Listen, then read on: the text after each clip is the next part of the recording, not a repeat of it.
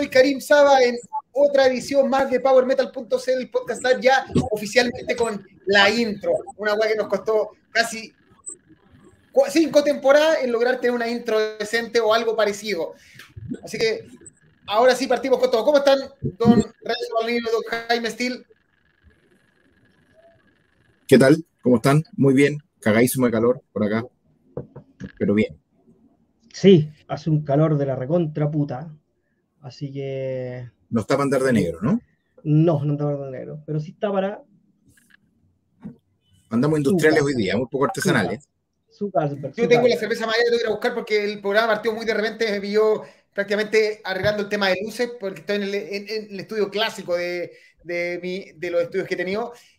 ahora me tengo que venir acá a la casa, mi mamá viaja, se queda la casa sola y no la puedo dejar así botada en medio de la ciudad para que me eh, se lleno. Oye, eh, cabro, eh, hoy día tenemos un programa especial, eh, tenemos por un lado, vamos a estar hablando de Blind Guardian y su anuncio de, de venir al Summer Race. Vamos a estar hablando de cinco nuevos discos. Vamos a estar con algunas noticias de último minuto que llegaron. Y además vamos a estar hablando con don Jorge Chargola Hurtado, productor famoso, uno de los grandes productores de eventos de metal, probablemente de los más clásicos de Chile, eh, con el que nos vamos a estar contando un poquito de cómo. No de, los más, no de los más viejos, de los más clásicos. Clásicos. Digámoslo. Claro, no es viejo, es un clásico. Pero vamos a partir, como siempre, saludando un poco a la gente. Eh, Oye, déjame hacer al tiro un saludo yo. Ya. A mi queridísimo amigo Ángel Martín, que fue papá hace poquito. Angel Martin. Angel Martin, de, el hermoso Vigo, que está todavía en la clínica. Así que saludos para él. Él está desde la clínica, aberrando acá en. Lo más grande. Lo más grande. El lunes también estuvo y no lo pescamos. y yo quiero, yo quiero mandar un saludo Quiero mandar un saludo a mi gran amigo personal Olof Enquist de Ambush y de Night, que está de cumpleaños hoy día, así que nos vamos a cagar el fin de semana. Ahí estaremos. También está conectado Herrera Scott, que lamentablemente uno de nuestros patrons, de, la gente que se gana el derecho a estar en Ambush en Chile, pero que lamentablemente tiene problemas personales, así que tampoco va a poder estar el sábado, pero flaco, eh, gracias siempre por tu apoyo. Carlos Sandoval, desde Concepción, ¿cómo dice él? Grande Carlitos, como siempre eh, Mapache Broden, Paola Turunen, Armin Alberto, y bueno, ahí Angel Martin que nos agradece la buena onda. Oye, nosotros te agradecemos la buena onda. Si tú nosotros hacemos el programa, pero esto lo hacemos por ustedes. Nosotros no, son ustedes los que nos motivan, si no, no haría nada. la, próxima, la próxima semana voy a estar haciendo el programa desde cerca de las tierras de Armin Alberto, estar en Villa Rica. y están visitando por tus cortinas, Jaime. Están bonitas las cortinas, sí. Se va a con un testito, dice Herrera. Con un testito, weón. ¿En, un testito, está? ¿En, en, la Patagonia, weón? Está en C, Y Waldo Godoy de Fulgoria te manda saludos, Renzo. Grande, muchacho, weón. Qué gana de volver a Antofagasta. Qué bien se pasó por allá. Abrazo grande, Waldo, máquina. Les propongo algo, originalmente teníamos un programa en otro sentido, pero dado que Hernán tiene, tiene un problema de su tiempo, ¿les parece que un tiro con don Jorge Chárgola y después pasamos al resto del programa? Por supuesto que sí. Aquí don Jorge va. Ya, entonces vamos a hacer un cambio del, en el programa y vamos a agregar la transmisión a don Jorge Chárgola Hurtado y vamos, espérate, vamos a prestar esto para que sea más grande él, el, el personaje. Ahí está. A lo bueno, audífono. Hola Gabriel, ¿cómo están? ¿Cómo estás, Jorge? ¿Qué tal? Sí, te escuchamos bien. ¿Qué quiere decir, Renzo? Tú eres el que lo invitó. Renzo, aquí, a él el que creó la, la, nueva sección que se llama eh, eh, Conociendo a nuestro productor. Así la vamos a poner. De hecho, de hecho, bajada, conociendo a tu productor y pico para el que lea. No, no tengo idea por qué le puso así. Sí, la verdad que. Eh, los viejos también bailan. los clásicos. los muertos también bailan. Jorge, muchas gracias por, por, aceptar la invitación, por estar acá. Sé que andáis pilladito con los tiempos, weón, que eres una persona ocupada, así que te agradecemos mucho la disposición para estar acá. Como dice Karim, efectivamente lo que queríamos comenzar a hacer es conversar con, con la gente que hace escena en este país, que son eh, los gestores de, de las grandes cosas que pasan acá, porque eh, siempre leemos nuestros posts que la gente suele tener algunos juicios, algunos criterios sobre los productores, cuando haría una banda te piden que traiga a otra, cuando lo coloco en precio está muy caro, después está muy barato, siempre se quejan por todo. Entonces creo que acercarlo un poco a tu pega y a lo que tú haces y a la experiencia que tenéis me parece que es un buen ejercicio eh, de cara a la, a la gente que, que, nos sigue. Entonces quisiera partir al tiro con la primera pregunta, que es la obvia, que es cómo te lanzaste con esto. Entonces lleváis, desde que yo estoy, tengo memoria, tú estás metido en esta wea. Entonces, ¿cómo te lanzaste? ¿Cómo, te, cómo fueron tus primeros pasos? ¿Cómo te lanzaste? La pregunta, ¿cómo te lanzaste? Así es. No, fue, fue la verdad que solo, yo creo que todos los que están acá conectados solo por gusto de, de mi gusto el rock, el maldito rock, y, y empezar a hacer cosas, ¿no? Y ver alrededor y cachar que había mucha gente, y sigue, sigue habiendo, mucha gente que hacía todo al lote y, y creo que el metal no tiene por seguir siendo y no va a seguir siendo nunca más algo al lote que siempre tenga que sonar mal siempre tenga que hacer en cualquier lugar, lo cual significa o no significa que no se siga haciendo también. Lo importante es seguir haciendo cosas, pero además eh, trabajar en poder hacer más cosas, grandes cosas, así es como fue creciendo todo empezamos trabajando y seguimos trabajando con muchas bandas nacionales, ayudando, apoyando en el plaza, siendo parte del público, parte de la gente que llegaba más temprano a los shows. Y, y eso, y, y, así fue. Te voy a cerrar la vuelta. La casa de mi mamá me pidió esto, ¿ah? así como viene mamá, no era mi mamá. Y, y, y encima que decir teléfono, pero ya, ya está. Y, y así fue. empecé a ayudar a, a, a la gente que hacía cosas en la época. Jorge, casas, se te escucha un poco mal. No sé, no sé si soy yo o algo, pero Sí, te comencé a escuchar un poco mal, güey. como cortado. Entonces, Siempre se no- escuchó mal, ¿ah? ahí se escucha mejor. Ya, y me pongo más adelante, escucha. Parece que eso es. Eh, a lo mejor- Sí.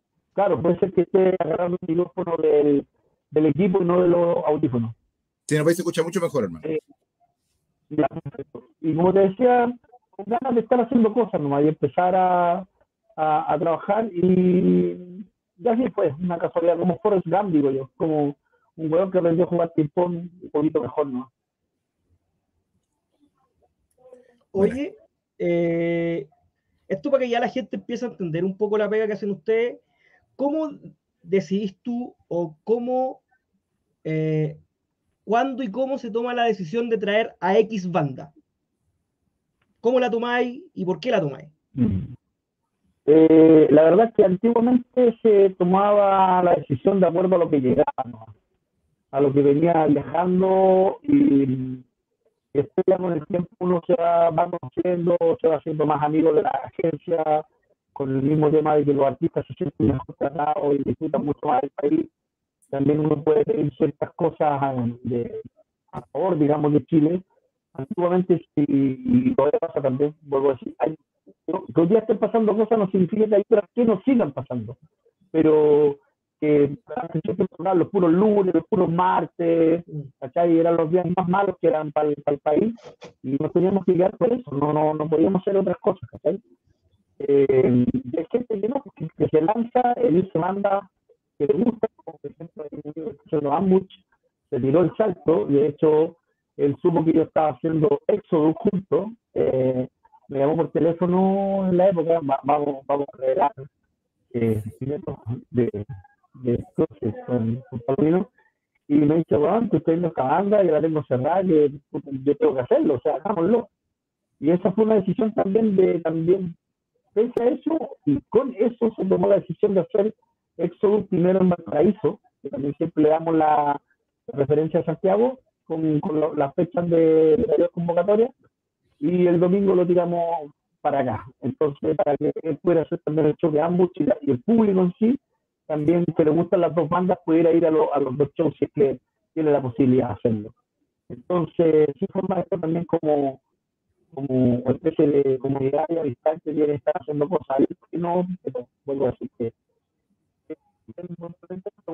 muchas no decide que bandas vienen, sino que te ofrecen de los grandes festivales que vienen a Sudamérica o de las bandas que andan viajando, uno ve qué bandas pueden o no pueden servir. Por eso, por ejemplo, el mismo Metal Fest no tiene las mismas bandas que el Colombia, no tiene las mismas bandas que el Brasil, pero sí la base medular del festival tiene lo mismo.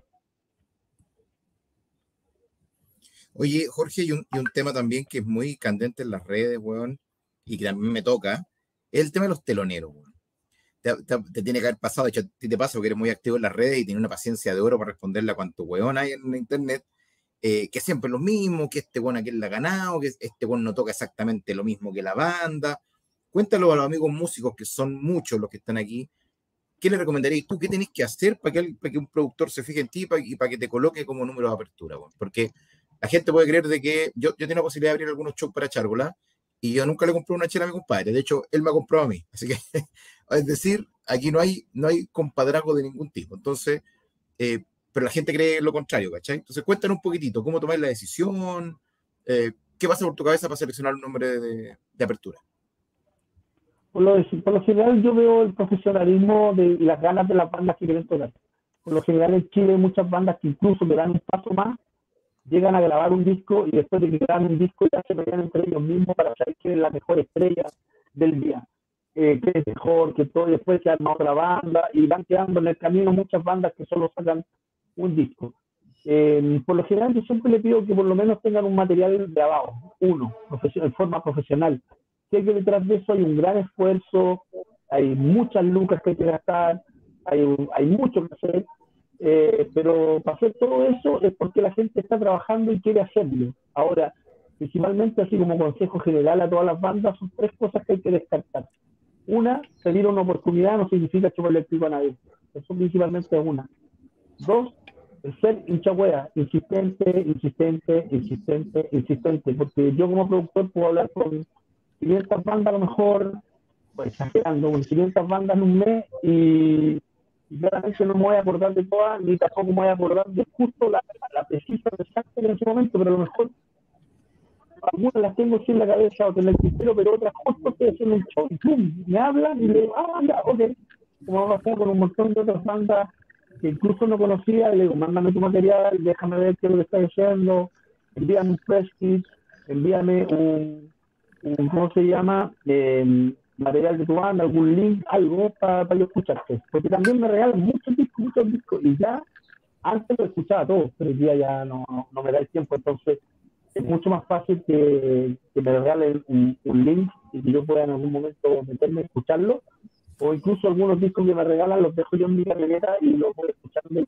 Si alguno no más me la cuenta, le pongo la oreja, también lo escucho todo tres veces.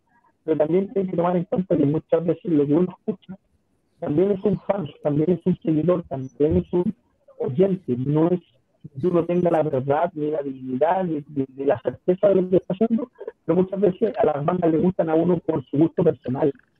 Entonces todos dicen, no, conmigo, no, a mí la banda me gustó, como me pasó con Silent, como me pasó con Primitivo, y te podría estar nombrando un montón de bandas, te podría nombrar In The Game, por ejemplo, de La Serena, te podría nombrar Cianuro, de Concepción, bandas que uno las escucha y después también se convierten y pasan a ser bandas de cabecera, y uno la escucha y la escucha una y mil veces. Entonces, cuando hacen un show parecido, primero que se le viene a la cabeza eso. Pero también existe lo, lo del compadrazgo, lo de la amistad, muchas veces uno sube amigos, y me tocó hace muy poco tiempo atrás, eh, no tengo problema en el nombre, así que el Carrasco, prepárate. ¿no? Eh, el Carrasco que fue mi, que, ay, guau, ay, guau, el fue el mi jefe de prensa en un tiempo que yo cambié jefe de prensa y, y él fue creciendo, y ha ido creciendo, le dio igual Carrasco, una persona que igual gente no, lo conoce harto. Y una banda por intermedio mío me pidió eh, subirle un show que él estaba viendo. Entonces yo lo llamo y le dice, puta, me carguen, que los weas se vean por contacto, weón, como, o sea, como amigo y la weá. Y le dice, a él, Carrasco, un poquito. La frena, weón. O sea, vos ahí con qué estás hablando, weón. Yo fui yo pueden darte una oportunidad a vos, ¿por qué no le voy a dar una oportunidad a otra banda?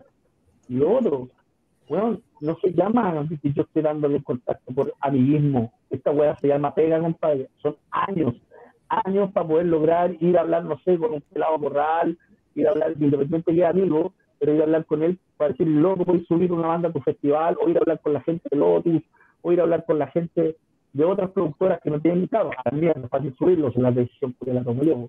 Pero ir a, a subir a alguna banda que se merece una oportunidad a otras productoras eh, porque siento que se lo merecen, eh, significa la historia también. Hay un respeto hacia la trayectoria. Y eso es lo que falta a mucha gente que da su opinión con respecto. Les falta el respeto a la trayectoria.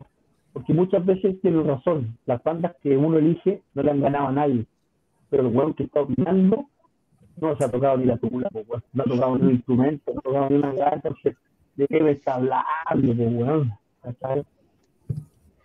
Oye, respecto, respecto de lo mismo, Jorge, ¿ha habido o, hubo alguna polémica o alguna discusión respecto de si la banda telonera tiene que necesariamente ser del mismo estilo de la banda que va a telonear?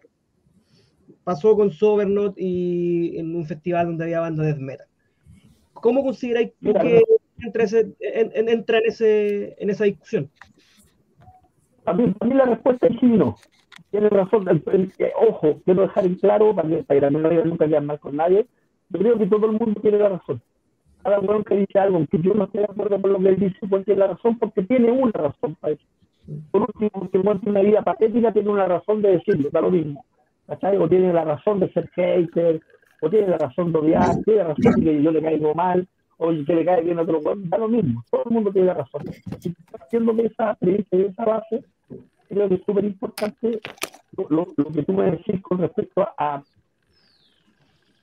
cómo uno puede definir qué banda o cuál banda o qué, por qué yo voy a decidir que solamente sea un festival, no sé que sea un festival Thrasher, no una banda, si yo hago un festival Thrasher, es obvio que lo más seguro que tengan que haber puras bandas Thrasher, pero si yo hago un concierto con una banda Thrasher, tengo derecho a lo mejor poner algo un poco más crossover, quizás algo más de un poco más rock, y poco porque si quieren ver la del país, váyanse un poquito a la historia de la música de atrás, donde todas las bandas tocaban juntos.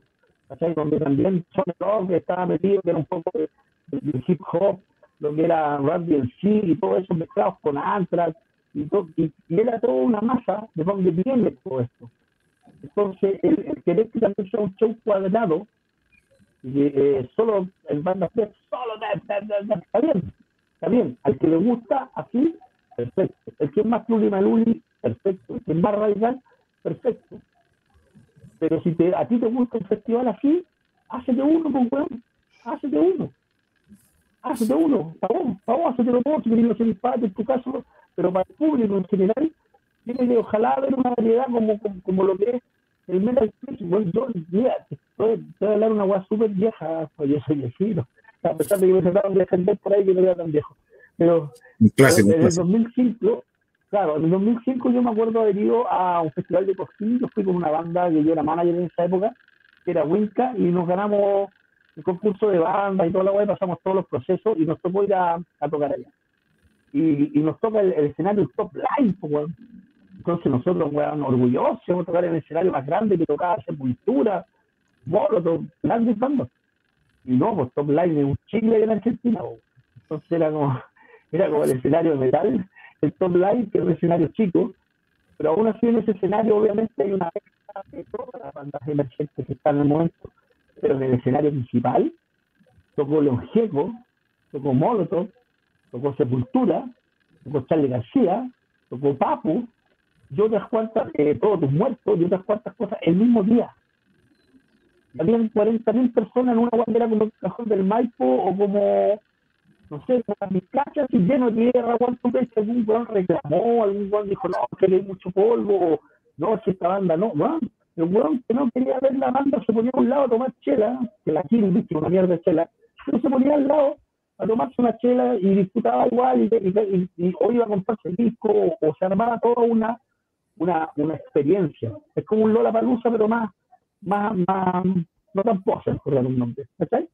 Entonces, yo creo que los estilos se pueden mezclar, pero hay buenos tan imbéciles como yo que lo, la, la, trataba de hacer y ahí es como Una vez me acuerdo haber tratado de juntar Apocalíptica con, no me acuerdo, con Six Feet parece que era, y otra banda, yo fui con la gallán. Al final, terminamos con otras bandas, vinieron nomás a América y terminamos siendo las dos bandas que era, eh, si no me equivoco, era Exciter y, claro, me acuerdo la otra, terminamos siendo el 334 apocalíptica se vino a Chile con mi Luca y, y me tocó obviamente porque lo es que se creían realmente metálica en esa época entonces tenían una técnica bueno, que era imposible a un, a un, festival que tenía el día 300 tigres 400 tigres en el Cosmopolitano fue totalmente inviable pero claro hacerlo acá en Chile es casi ser kamikaze. Pero esperemos que con el tiempo, o siempre con la esperanza alguna, que con el tiempo igual se puedan dar esa, esas mezclas, esos crossovers, o esas cuestiones que igual son un poquito de Oye, Jorge, yo no te conozco personalmente, de, nosotros tres soy el único que no te conoce. Y te voy a hacer la pregunta que, es como la más polémica probablemente la gente. ¿Los productores chilenos como tú se forran? No estoy hablando de Bizarro o de esas grandes productoras que obviamente que facturan eh, de miles de dólares. Tú como productor medianamente underground, ¿Se puede forrar? O sea, para que la gente diga, no, que, que suben los precios, se quedan con las lucas, la verdad es que suben más los precios y más que el productor que el productor. Yo tengo una impresión de que no, pero en el fondo quiero saberlo de ti. Sí, sí, yo estoy forrado en deuda. Cualquier vuelo desafío que haya a conversar con mi ejecutivo del banco, el día que quiera. No, no, para que vamos a llorar tanto. No, mira, yo creo que podéis ganar plata y eh, así ganáis y perdí. Este es un juego como el juego la loca, que le toca, le toca.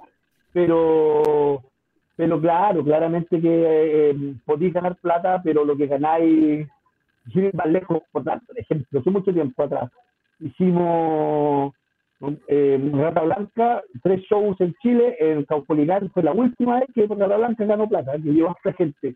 Tenemos como 3.500 personas en y justo era la vuelta de la gira del mago espada y rosa. Y bueno, lo agarré así como de, la cueva y lo compré más barato, me fui a Argentina, negocié con el hueón, compré cuatro fechas, hice Santiago, eh, Concepción, eh, Antofagasta y Arica. No, Iquique, Iquique, ¿dónde está? Iquique. Y, y claro, estuve rajazo. Entonces, puta, llenamos, llenamos, llenamos. a mí me gustaría hablar así de números, pero por un ejemplo, no sé, nos habremos ganado unos 15 palos, no, y lo habíamos hecho la producción a media con el Campolitano, así que el Campolitano se llevó siete y medio y nosotros los otros siete y medio. Y, después hicimos Saxon como a, las, dos semanas después y, perdimos ocho palos, así que quedamos menos que y, y claro, pero es, me dio el gusto, de hacer rata blanca, weón, y me dio el gusto hacer Saxon, y carretamos con los Saxon, y fuimos a comer con los Saxon, y huellamos, me hice amigo de, el paz descanse, el dedo, el bajista de, de, de, Rata, lo hicimos bien amigos, que es más simple, muy simple, bueno, la Islari también es muy simple, pero, pero, pero claro, a veces ganar y a veces perdí, si, si tú preguntas de los shows que yo más, o que yo trata de ganado, ha sido los shows que no tienen nada que ver con metal viejo. Hay muchas cosas que yo hago con este metido, pero ni siquiera aparece mi marca ni mi nombre y, lo hago claramente porque me, gusta metal no, Mi mamá siempre me dijo, no, justicia con y la idea y nunca dice caso. Y. Oye, Jorge, el, el, eh, ¿te ha pedido alguna banda, no tenéis por qué dar nombre, pero hay alguna banda que te haya pedido una wea así muy, muy específica, muy desagradable, muy difícil de conseguir, ilegal. Eh, no sé, yo, tengo, conozco una banda que metal no voy a saber, ¿no? Que pedía puras cosas ilegales y que los niños buenos de Power Metal no podían cumplir. Eh, ¿te, han pedido ¿no? ¿Te han pedido cosas muy complicadas?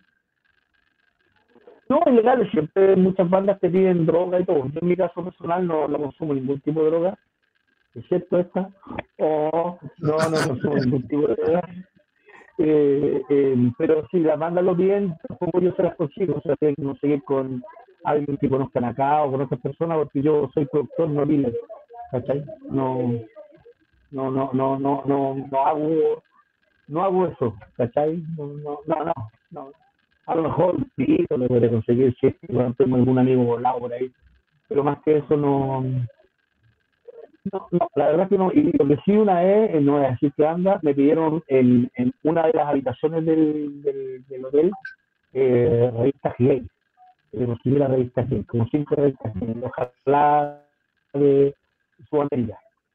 Y obviamente yo eso, eso lo encargué a alguien que trabaja con nosotros, yo no, no, no tampoco tengo los contactos para ese tipo de revistas y, y lo buscaron por donde puedes conseguir ese tipo de, de literatura, Pico Valquele. literalmente el Pico Valquele. En la Biblioteca Nacional. Y, claro, y, y, se, y, se entregó y claramente que el artista estaba molesto cuando vio eso en su habitación y pensó que había un error. Y después supimos que no, que era una broma de los hueones que habían pedido a través del aire que la habitación de él tuvieran pornografía gay, pero era un chiste, obviamente, con las personas guayas, por todo. Y, y después cuando íbamos a comer, nos, nos reíamos de eso, que decía ahí, y nunca pensaron que un productor, al final que me estaba agarrando para el huevo a mí y el huevo, porque pensaban que nunca un productor le iba a conseguir esa hueá para, para Y la hueá me encima el huevo en el conseguir en Brasil la hueá, no fue nada tan, tan barato. Oye, de, volviendo un poco a esto del, del, juego de la viroca, y se nota que soy clásico. Sí, acabó. Eh, eh, ¿Hay alguna banda que tú hayas dicho, aquí le voy a pegar el palo, le voy a pegar el palo, le voy a pegar el palo, y te haya ido como el hoyo? Y al revés, aparte una que hayas dicho, aparte de Saxon, una que hayas dicho, no sabéis que esta no va a resultar y resultó. No, caleta, caleta, caleta, banda me mal. Pero ¿sabes qué? El, el, tema es que yo creo que yo, yo soy un muy equivocado en la vida, yo nací equivocado, porque casi todas, casi todas las bandas que a mí me gustan pierdo plata, pues lo paso la raja, pero las weas que me gustan a mí parece que me gustan a mí, ¿no? Así que yo creo que por ahí, por ahí. imagínate que tengo un disco cortaje, un saludo a mi toco, un saludo a mi toco.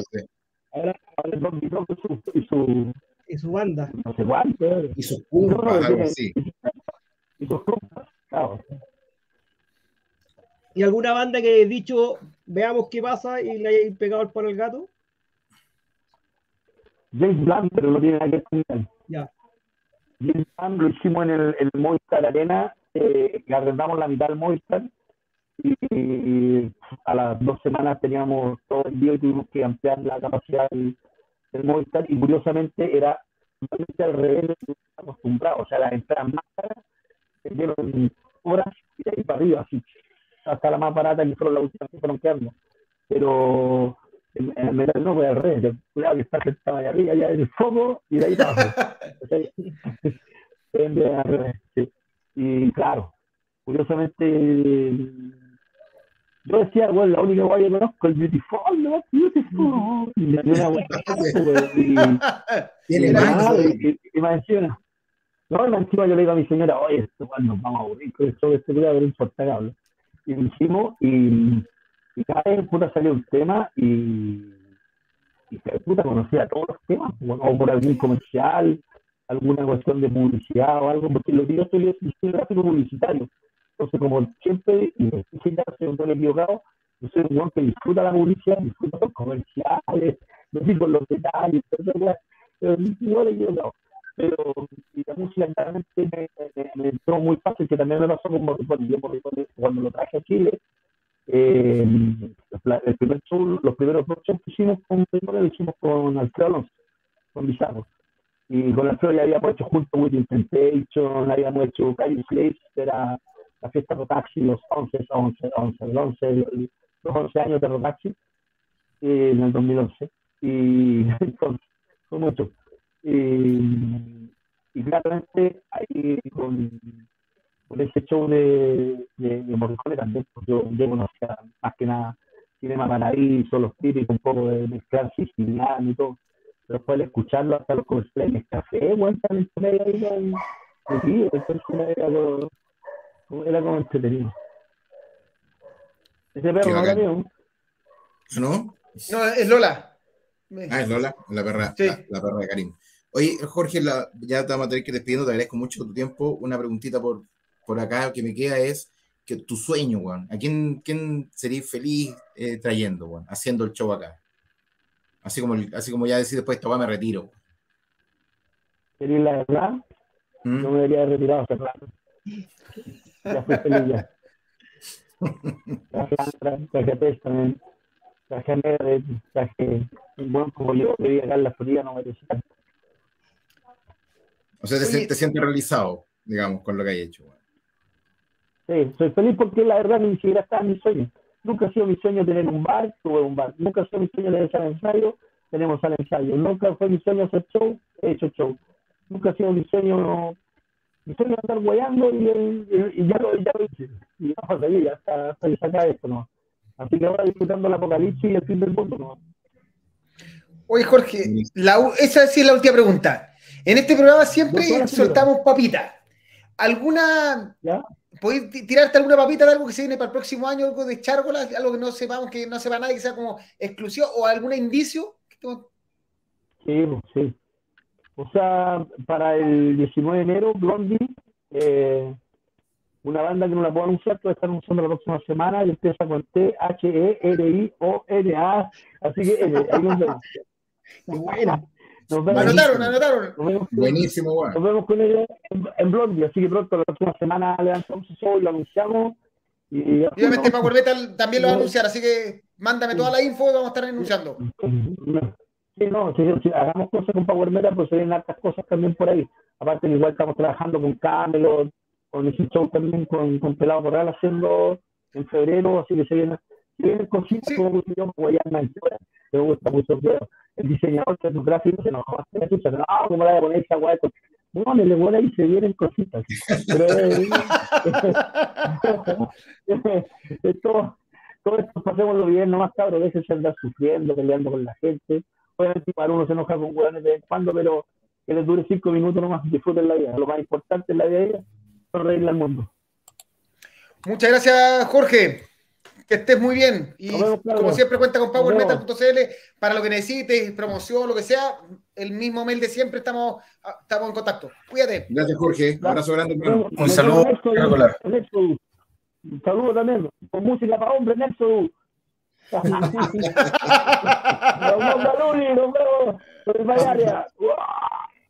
nos vemos, Chao, Chao. Qué grande, Qué gran entrevista que, sacamos. Y ahora se nos fue don Jorge Chárgola, que está bajito, que puede estar escuchando, se va a retirar como prefiera. Y apareció el hermoso de este programa, el, el bello Antonio. Oye, el barrera de Power Metal. Oye, bueno, eh, puta, llegué un minuto tarde porque quería, quería saludar al hombre, don Chárgola. Bueno, agradecerle porque creo que a los productores, yo creo que mm, son obviamente parte fundamental de que nosotros em, cumplamos algunos sueños, pues, En países como Chile, que están en la reconchísima de su madre, ¿no es cierto? Hay muchas bandas que una vez ni, ni siquiera soñaría con, con, poder ver, bandas más pequeñas sobre todo. Entonces me parece que el trabajo que hacen hombres como el tío Chárgola eh, es, muy relevante, bueno, muy importante y le da la oportunidad a hartos compatriotas de ver a bandas que quizás no vendrían eh, con gente menos arriesgada. Así que eso, un saludo, don Chárgola. Y buena, Oye, excelente entrevista. Te amo, Hernán, habla en inglés. Qué chucha. Es como habla francés de, pero habla en inglés. Es lo máximo, don Jorge. grande Chárgola. grande Chárgola. Oye, buena entrevista, cabrón. Chárgola lo contó yo no lo había contado en ninguna parte, pero es cierto. Yo lo llamé, le conté que tenía ambush, porque sabía que estaba tomando con Exodus, y me dijo, no hay problema, con Exodus lo hacemos el domingo, para que no topara con él. Un hueón que... Y anunciamos la sorpresa el 19 de, enero. Un, enorme, es un enorme charro, la verdad que un agrado haberlo tenido acá. Y sí, viene Ethereum, ¿eh? uno de los discos que más que más alabamos. Que nos sorprendimos, que nos sorprendimos, nos lleva una sorpresa esperando yo voy solo con el primero los demos. Nada está en Chartel. Ya. No, no, si, si toca eh, el último y, y, el. No sé, el último y el primero. te gustaba, sí, no sé, claro. Oye, tengo que dar una información que toca tangencialmente la página, bien tangencialmente. Salieron los horarios para el Notfest. Así que los vamos a dar. A las doce y media son dos escenarios, el Not y el Circus. A las dos y media, Cuervos del Sur. A la una, Huaychafe. Una y media, Vended. A las dos, tenemos Explosivos. A las tres, Sepultura. A las cuatro, Trivium. A las cinco, Bring Me the Horizon. A las seis, Mr. Bangle. A las siete, Pantera. Ocho y media, Judas Priest. Y 22 horas, Slipknot. Nos vamos, vamos a subir pronto a nuestras redes sociales. Oye, yo no podría tener una banda llamada Tenemos Explosivos, sería complicado, ¿no? Sí, cocha. Sobre todo tú con esa pinta de, que te paren en todos los aeropuertos. Creo que no, no sería una buena idea. Oye, hablando de pinta, cuando sintonicé la entrevista dije, oye, estos huevones se consiguieron a Tom Araya y no me contaron. No, se el tío Tenía una idea. Vendiendo el base, el base de mi padre. Ahora sí, vamos con el programa. Este programa que originalmente iba, eh, partía tratando de Blind Guardian, pero por temas de tiempo y todo lo organizamos. Pero como siempre tenemos que partir mencionando a nuestros amigos de y Guitars, que obviamente se, han, se ponen con promos para los Patreon, que, son, que ya saben que además pueden ir a Ambush en vivo por free este, este sábado en Santiago. Y se ponen para son la gente que sigue Power Metal, también tienen promociones de calibraciones y de manejo de guitarra.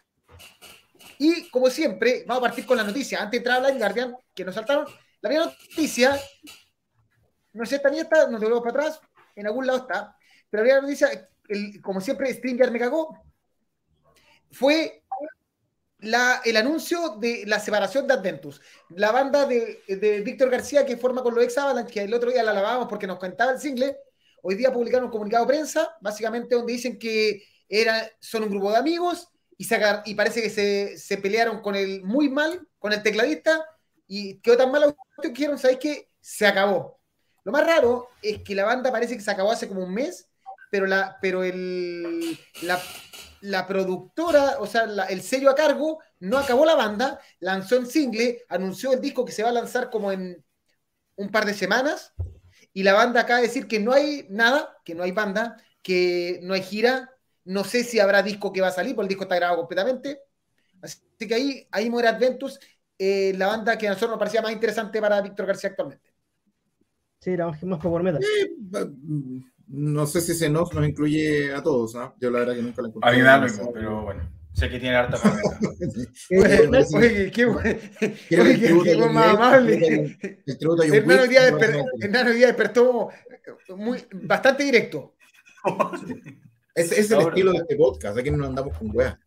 Ahí si no te gusta una banda, no te gusta y se acabó. Pero lo que, la, la noticia sí, Sí, la, noticia que sí a todos nos gusta, probablemente Hernán va a ser el, único que se la, se la, va a perder, y estamos hablando de Camelot. Camelot hoy día anunció que se suma al show, a la visita en Sudamérica, a la gran Melissa Boni, la ex cantante de Warcry, que ahora está en Ad Infinitum. Warkings. Warkings, Warcry, Warcry, todos los War. Ahora sí, mira, eh, la transmisión aquí se ve mejor, estoy afuera, estoy afuera. Ahí está. Oh, la hermosa.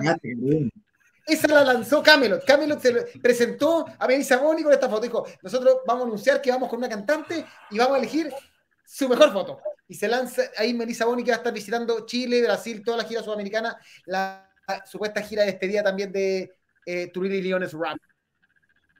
Un ángel en la tierra, Melissa Boni, la Queen of the Dance. Sí, sí, tal cual. Un poema. Un poema moreno. Sí. Un poema, sí una excelente noticia de la parte artística y la parte musical. Cuando uno ve fotos, ¿cachai? Como dice Rezo, unas presencias bastante angelicales, o la misma Alisa. Bueno, Alisa tiene una, una, presencia un poquito más agro, pero claro, de repente cuando se ponen a cantar como, como una bestia, bueno, las hace creo que incluso más, eh, más atractivas. Oye, de todas formas, esto está anunciado oficialmente, así que ya contamos con Camelot, con Melissa Boni, la despedida de Turel y Oni Rhapsody, así que si no han comprado su entrada, vayan apurándose porque esta, cada vez van a volar más rápido. Oye, como, como yo me separé de Camelot cuando se fue el Luz Divino, y como no, no, me, no me gusta mucho el Camelot con Cavalry, eh, esta chica que canta, canta como de Haunting, esos temas que eran como con voces femeninas que cantaba con Ruiz Khan, o hay más eh, featurings en los discos posteriores de Camelot? sí, sí, en el, sí, en el, sale... Silverthorn, creo. Mm, sí, No, en el Silverthorn hay un tema que se llama Sacrimony, donde aparece. Sí, en Sacrimony. Eh, Alicia Whiteglass. ¿no? Alicia Whiteglass y. Eh, ah, Elise Reed. Sí. Mira. Que de hecho está la versión en vivo, de hecho. En lo, no, son, no son tan abundantes, pero sí, hay algunos, eh, sí, hay algunos arreglines guturales por ahí. Oye, todavía quedan entradas para eso, ¿no? la verdad que desde que hablamos la semana pasada, que era como el show de despedida, de, bueno, la despedida número 4000. Mira, con esta foto. Si yo, ahora es un requete si, si, yo fuera, yo estuviera en Chile y fuera un fan y todavía no tengo mi entrada, después de que hayan subido esta foto, yo creo que la, la entrada igual van a empezar a venderse harto. Así que yo, yo que ustedes me apuro. Me apuraré. Así que eso, ya. En, el y... Theory aparece, a propósito de Jennifercita ¿Javen? Otro ángel. Hombres. Hombres, dice Paola. Sí, nos pusimos, nos pusimos macho. No, no, Perdón, Paola, Oye, no, ahora, ahora, oye, ojo, Paola, Paola, Tiene Tommy, tiene Tommy. Eso. Sí. Yo pidiendo disculpas y ellos dos buscando el, el comeback. Bueno, o sea, Jaime y Karim, especialmente cuando están con un poquito de trago, se deshacen en halagos para la belleza del hombre de Tommy Karim. Yo soy amante de yo que he carreteado con ambos, weón, te digo que no es nada lo que he visto. Yo me acuerdo, me acuerdo cuando vino Camelot la primera vez, o sea, la segunda, cuando vino con Karevich, terminaban las canciones y aparte de aplausos sentían suspiros. Esa es la presencia del cuidado en el escenario. Es mi no, aparte que canta increíble. Pura gente linda. Sí, Y no, Claro, y Hernán. la- Solo falta Hernán, solo falta La Hernán. gente no, la gente no va a Hernán si está cantar Power viendo. Oye, Hernán Maxix debería cantar Power Metal. Sí. la gente no va a saber si está viendo un concierto de metal o un desfile de o un, un concurso Miss, un, algo. Oye, un porque, concurso de porque belleza. ojo que el, el baterista Alex Landenmur tampoco es, también tiene su cosa. Ah, no sé, Karim. No, que no, no- Sí. Ya, ya, fija- ya fija- ya fijarse en baterista es demasiado. Digamos yo. De digamos hecho, ni los fotógrafos se fijan en bateristas, te fijas tú. A propósito Pasemos- de- Nos pasemos- nos manda un corazón. Pasemos a la de- siguiente diapositiva. Hablando de gente guapa, guato. Ya, y ahora sí, la siguiente diapositiva es este, el anuncio Eso es lo más guapo. Eso es lo más Summer- hermoso. Eso, aquí hablamos de hermosura. Mira, Summer Breeze eh, anunció que Guardian va a estar eh, como cabeza de cartel del Festival de Summer Breeze Brasil, que es en abril del próximo año, eh, en una noticia que a todos nos pareció espectacular, salvo porque viene Asset y lo ponen a la misma hora. O sea, en cosas que nadie entiende, que no entendimos de una, es excelente viene Blind Guardian, excelente Asset, pero los ponen a la misma hora eh, a chocar. Eso mm, Es una locura. Nosotros que, jugada, que- que pasamos hablando del backend, porque hemos tenido la posibilidad de ir a varios y es como nuestro festival que ah, creo que nos une a todos como con un amor particular. Eh, siempre pasa que te colocan un- unos topes que igual son muy maricones, pero que tienen que ver con estilos distintos de música. Yo quería ver a Sabatón y pues, estaba tocando Cannibal Corpse, quería ver a Strato y estaba tocando At the Gates, quería ver a Rhapsody y estaba tocando Late Dying, etc. Siempre, siempre son topes como, como el one que hace los, los carteles que dice como, ya, este one, ¿cómo le va a gustar Cannibal Corpse y Sabatón? Puta, a mí me gustan ambas. Eh, entonces, o topó Powerwolf con Mirat, que sí.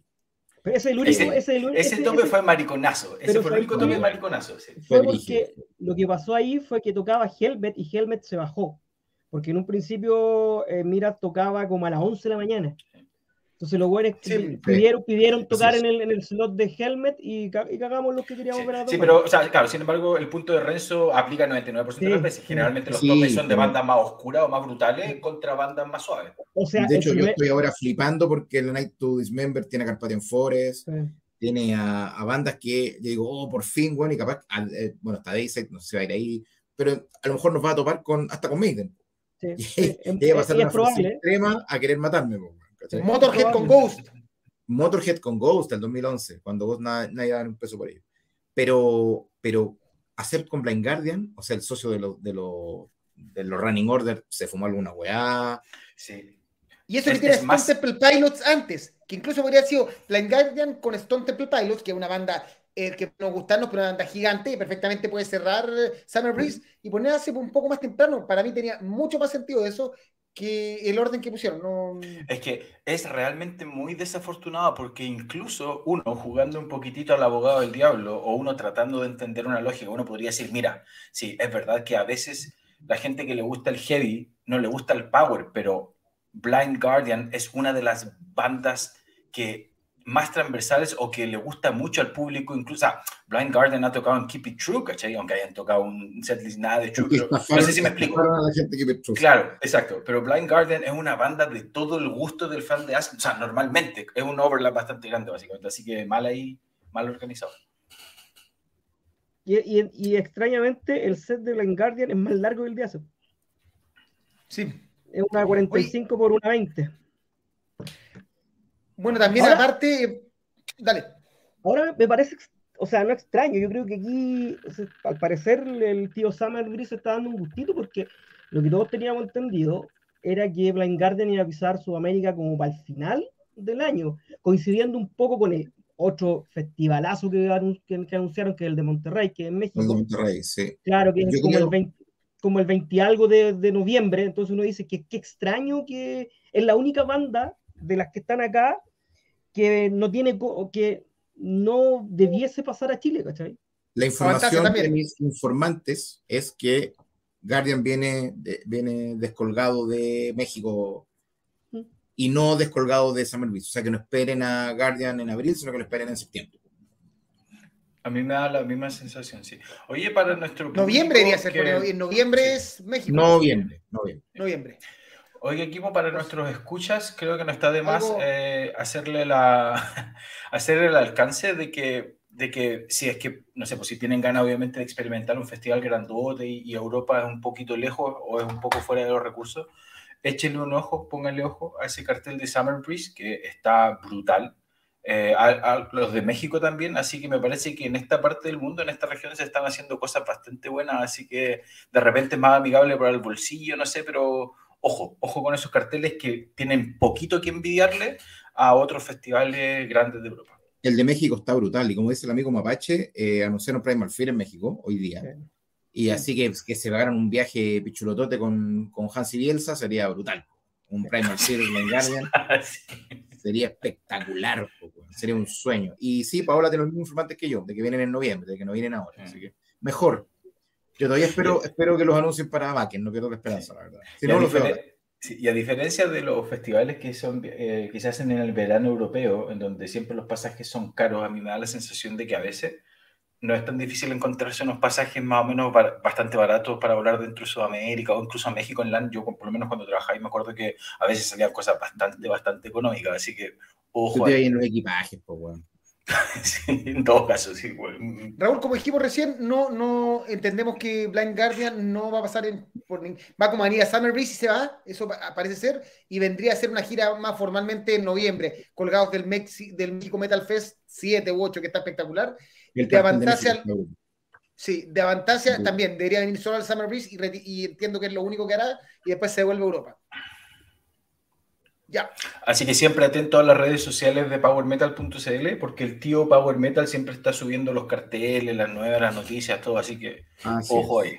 Tiene algunas oportunidades en la gramática, pero es un buen... Eh, Puta, es que tienes que priorizar la rapidez claro. la gramática. Entonces, a veces, a veces por ser la exclusiva, tenés que ganar. Si al final... no se puede hacer todo. Es el, tío, Power Metal, pues. Sí, aquí somos, somos sabatistas. completamente.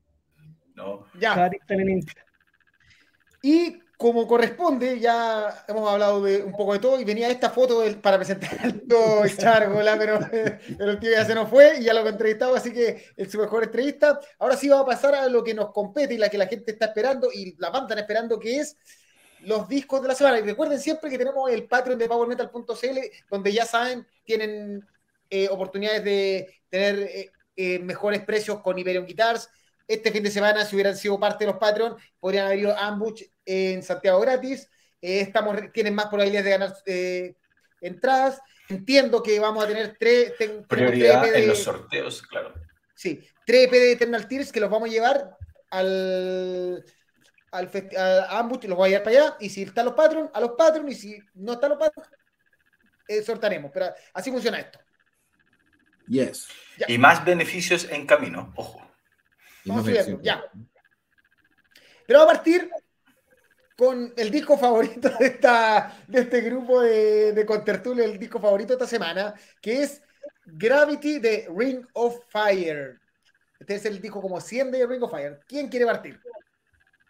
No, no es como el disco 100, pues Ring of Fire no tiene una discografía tan grande. Bueno, voy a partir yo.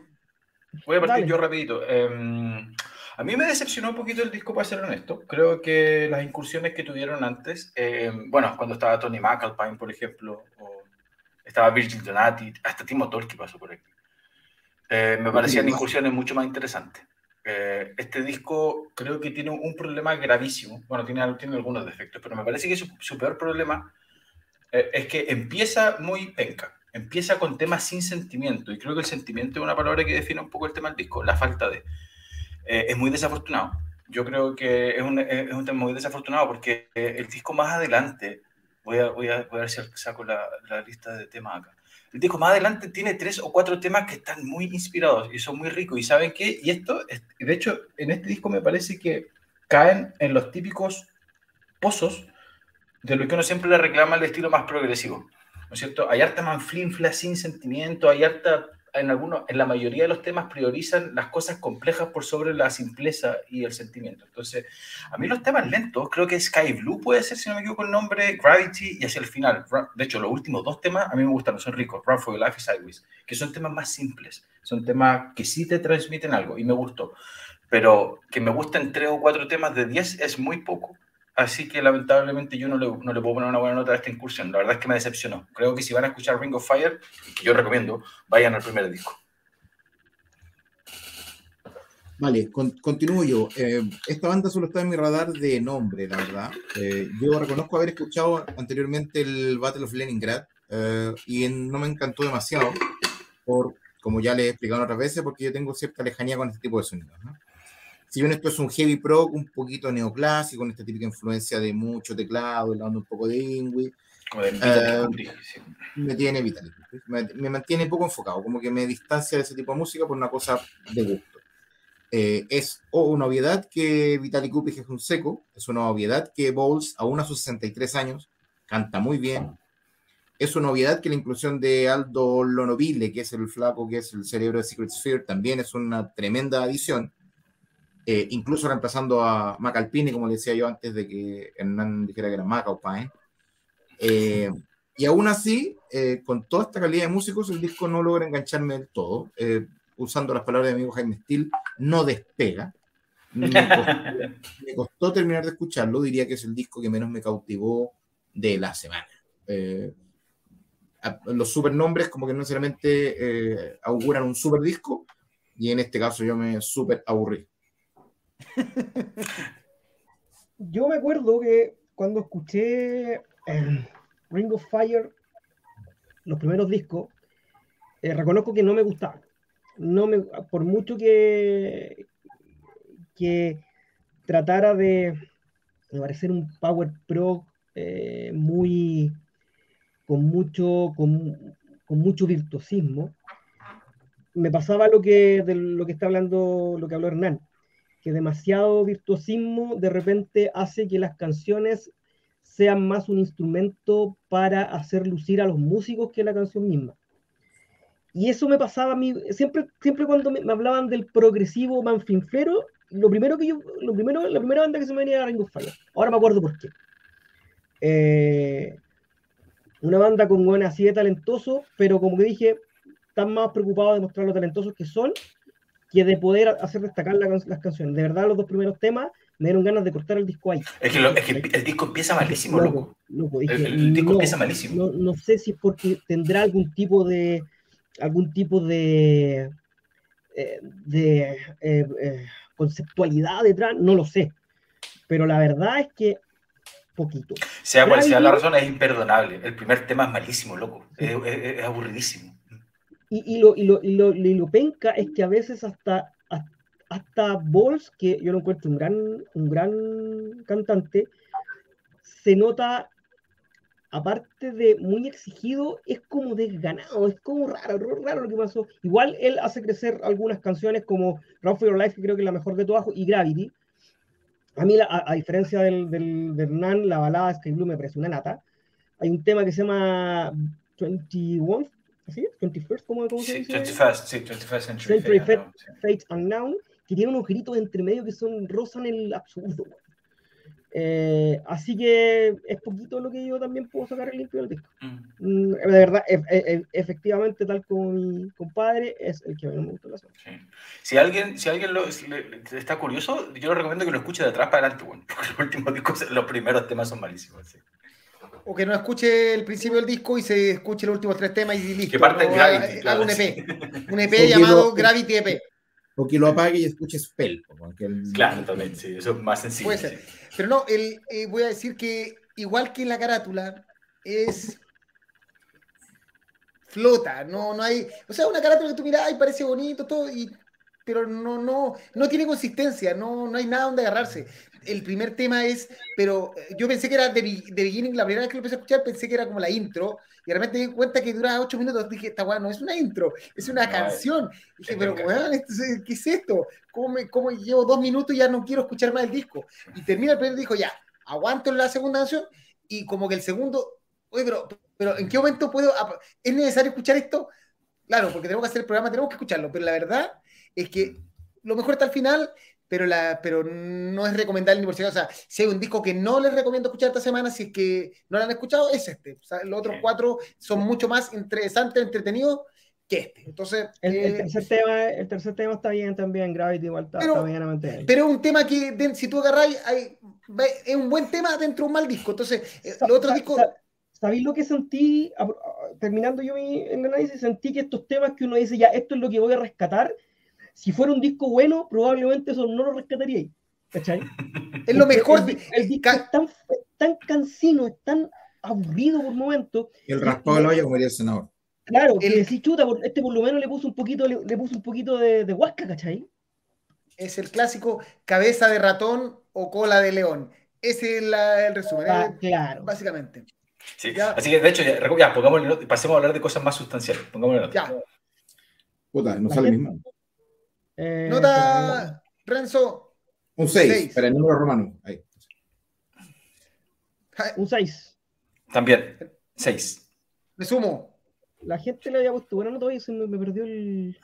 Sí, que Karim le mandó cualquier WhatsApp menos al que correspondía, pero bueno. Acá está. La gente no le había puesto un mal- una mala nota, la verdad. Le había puesto Ya, mira, un, a ver qué dice la un- gente. Rascot me parece que es el disco más progresivo de ellos. Es que igual el teclado me gustó harto. Eh, Un 8-3. Angel, Martin me costó digerir el primer disco. Es bueno, sí, pero en esta época Manfrinfla está bien, está bien hecho. Fome, pero fome la portada. No han sido mega alumbreadas las portadas, pero esta weá no tiene alma. Y Víctor Vega, muy fome paso. Una canción más o menos, nada más. Estamos alineadísimos con nuestra audiencia. Ya. Siguiente disco y vamos a pasar a eh, Skid Row, The Gangs All Here. El regreso de Skid Row con su nuevo vocalista, Eric Grunwald. Oye, que canta bien el desgraciado, weón. Dale, Hernán, Oye. ya, ya te lanzaste. Va a partir Sí. todo Hernán. Eh, de hecho, le, le voy a dar el paso es a más lindo. Porque, porque No, no, no, dale, dale. No, no, este tema solo alcancé, alcancé- no, sí, alcancé, perdón, alcancé a escuchar como cuatro o cinco temas nomás. Eh, pero todos me gustaron y lo encontré súper vacilón y me, me sorprendió. Skid Row no es una banda que a mí particularmente nunca me, haya, nunca me ha encantado. Entonces, lo- por lo menos los tres o cuatro temas que alcancé a escuchar, eh, puta, puro rock and roll, weón, puro hit y el vocalista extraordinario. Así que no, mi opinión no vale demasiado, pero lo que alcancé a escuchar me gustó caleta. Bueno, mi, opinión es, es como la de Hernán. De hecho, le comenté a ustedes que cuando puse Skid Row, que es el que escuché hoy día, iba la mitad del primer tema y tuve que hablarle a ustedes en el WhatsApp y decirle, oye, ¿cómo canta este conche su madre? loco?". Es lo primero que uno, es lo primero que a uno le dice. Evidentemente que es lo primero, aparte que por qué, porque es lo primero que te alucina al escuchar el disco. Ah, Esta banda tenía un desfile de vocalista, incluido ZP Third, de los queridos Ah, Force, no. Eh, y yo creo que este señor es el único que puede calzarse con propiedad los zapatos de Sebastián Bach. Eh, la segunda reflexión, la segunda reflexión es que esto es un comeback absoluto, porque cuando Bach deja la banda en ese Subhuman Race, deja al pobre Skid Row sumido en una crisis de identidad, así casi que, que- con la roca a punto de tirarse al puente, sacan un par de discos para el olvido, que son Thick Skin y Revolutions Per Minute, creo que se llama el otro. Sin embargo, este disco suena como si fuera Selecto de Grind, eh, con la misma frescura, con la misma energía, con el mismo poder de la guitarra, y creo que mucho tiene que ver que la banda pueda componer para un monstruo como el que tiene cantando. Porque efectivamente, si tú le quitas, haces el ejercicio mientras lo estás escuchando de quitarle la pista de voz, es una Eh, banda. El, hard- el típico hard rock como bailable, Es- digamos. Exacto, ese tipo de hard rock bailable que le gusta a las cuarentonas que iban al rock y guitarras, que lastimable- lastimosamente cerraron. Ahí en Macul, mi amigo Jaime lo frecuentaba, por eso se ríe. Chan. No sé de qué te Y- estaba hablando. Y Galleta Gritón. Galleta Gritón, sí. Pero eh, la verdad que, el, el- como te digo, creo que, el tener un vocalista así eh, permite que ellos hayan podido componer un disco así. Por lo tanto, me parece que es un regreso con Cuática. Creo que después de muchísimos años de oscurantismo, ese es Skid Row que a la gente le gusta. Yo creo verdad que al que le gustó Slave to the Grind, le va a gustar este disco casi automáticamente. De hecho, es, es, es así, es demasiado, demasiado eh, fiel al Skid Row que conocíamos. Si eso es bueno o es malo, dependerá de, de la oreja del auditor, pero es muy fiel al Skid Row que a nosotros nos gustaba. Así que yo tremendamente feliz con este disco, con haberlo escuchado hoy día. Me gustó mucho y Gromwell es un animal, insisto, una bestia. Eh, uh, no es demasiado lo que yo pueda, lo que yo pueda agregar al respecto. Eh, me hizo muy agradable un viaje caluroso a Rancagua hace un par de días. Eh, y eso, eso me pasaba, me pasaron dos cosas con este disco. Primero, es que todos los temas me llamaron la atención. Yo iba con la, típica eh, reticencia de la banda que tuvo grandes éxitos en discos bastante buenos y que después se fue a la chucha por muchos años. Y desde, desde Hell or High Water dije, oye, y después, oye, y después, oye, y se me pasaron 40 minutos volando. No tiene desperdicio, como dice nuestro amigo. Volando, volando. Así que, dedito para arriba, no, no, no voy a decir más. Eh, un, una gran sorpresa, es cuático porque es una gran sorpresa de una banda clásica, de una banda que tiene, no sé, casi 40 años de trayectoria. Mira, eh, Skid Row, para mí, por ejemplo, el tiempo de Sebastian Bach, yo soy fan del Slave to the Grind del, y del Monkey y del Subhuman Race, los dos discos más clásicos. Eh, creo que la banda, se, uno siempre tuvo la impresión de que cuando se fue Sebastian Bach, se llevó el alma de Skid Row. Porque después Sebastian Bach lanzó algunos discos espectaculares, él como vocalista eh, solo, y Skid Row lanzaba un disco cada uno el 2003 otro en 2006 y esto. O sea, pasaron una banda que supuestamente era conocida, que tocaba todo, eh, con David Snake Sao tratando de armar, buscando cantantes, metió al de Dragon Force, después de, que después de arrancar Dragon Force se metió en un hoyo de, y se le fue toda la banda. O sea, em, eran puras malas decisiones. Y algo debe haber pasado que tomó una excelente decisión, que primero se puso a componer eh, canciones muy de esa época. Son, este disco probablemente pudiera, si hubiera cantado por Sebastián Bach, hubiera sido un clásico de la banda de los años, eh, a principios de los 90, finales de los 80. Eh, obviamente el tema entre ellos no, no, se va a arreglar nunca, pero logró componer canciones que gustan escuchar y logró encontrar una voz de un cantante que de nuevo se pone los pantalones de Sebastián Bach, no cantando igual, pero sí cantando al mismo nivel. Entonces tú sientes que sea orgánico. Y, el mensaje detrás de la portada también está ahí. O sea, la, banda está de vuelta, pero no pone caras. O sea, eso que sea en la espalda. En fondo dice, Skid Row no son, no son los integrantes, es la banda. Ese es como para mí el mensaje. Así lo, analicé yo. Porque, ¿Por qué no voy a mostrar a tu cantante? Entonces, el muy, muy logrado todo, el concepto del disco, cómo suena, suena, suena clásico, todas las canciones están muy bien. Eh, qué bueno que Skid Row esté de vuelta, qué bueno que Dave Snake por fin eh, haya decidido, encontrado el sonido que quiere, las canciones que quiere y el cantante que necesita. Eso. Oye, el gran, gran pega este año de Grunwald, New Horizon y, y Skid Row. Dos de, los buenos, dos de los buenos discos de este año. Gran vocalista, sí. Oye, lo, único. Ah, perdón. otro sí, tiene, yo creo que igual el nombre del disco incluso te podría decir, ah, aquí estamos, ¿cachai? Esto es lo que somos, por eso quizás por eso buscaron tanta agresividad en el sonido. o sea, que de hecho, el mensaje, de hecho el mensaje no es tan subliminal porque dice la banda está mm. toda aquí, ¿cachai? Así como haciendo un, eh, eh, Somos nosotros. sí, somos lo único, lo único que no está logrado en esta foto es que en la típica foto donde el fotógrafo, donde el fotógrafo le dice ya hagan como que están caminando. ¿Cachai? Y todos los buenos están como, como no el tiro, que no están Sí, las manos a los lados, nadie camina con la mano a los lados. Es, muy ordinaria. la... tiene, tiene, las patas más chuecas que Miguel Riffle, Es como una especie de. Sí. Estaba incómodo que la chucha, como ya, pues toma la foto. Sí. Un pelícano. Notas. Ocho por aquí. Ocho. Ocho. Qué nivel de alineamiento hoy día, estoy impresionado. ¿eh? Ocho, ocho, ocho final. Ring of Fire tuvo un 6.46. Hoy sí, perdón, yo, yo debo decir que mi nota está basada en una extrapolación ordinaria, no, como, como todos los temas que escuché eran un 8, sin escuchar la otra mitad del disco. El resto son 8, te lo aseguro. Claro, y confío, confío en, mis compañeros. Fact Statistics. Eh, Angel Martin, eh, escuché en vivo los clásicos de Skid Row con el nuevo vocalista y uf, seco, puro corazón, canta loco. Armin, disco redondo en su estilo, las bases rítmicas de la guitarra suenan como antaño, pero ahora con más gain. Mira, detalles así, ya más técnico. Todo un acierto incorporado de Grongwall en voces. Jamás pesqué a Skid Row hasta este disco, pero ni me di cuenta y me había terminado el álbum. Puta que es bueno. Eso, eso me pasó lo mismo. Buenísimo. Víctor Vega, discaso con un gran cantante, un gran regreso. Y Carlos Sandoval, Eric Grongwall canta la zorra. El flaco es una máquina.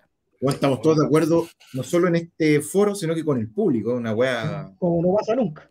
Como es como que nuestro chat se filtró el WhatsApp como con el público. Los mismos comentarios. Suele pasar.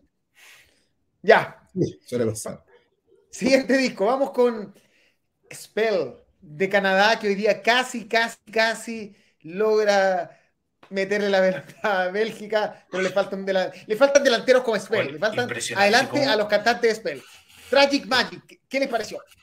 Mira, voy a partir yo, voy a tomar la palabra.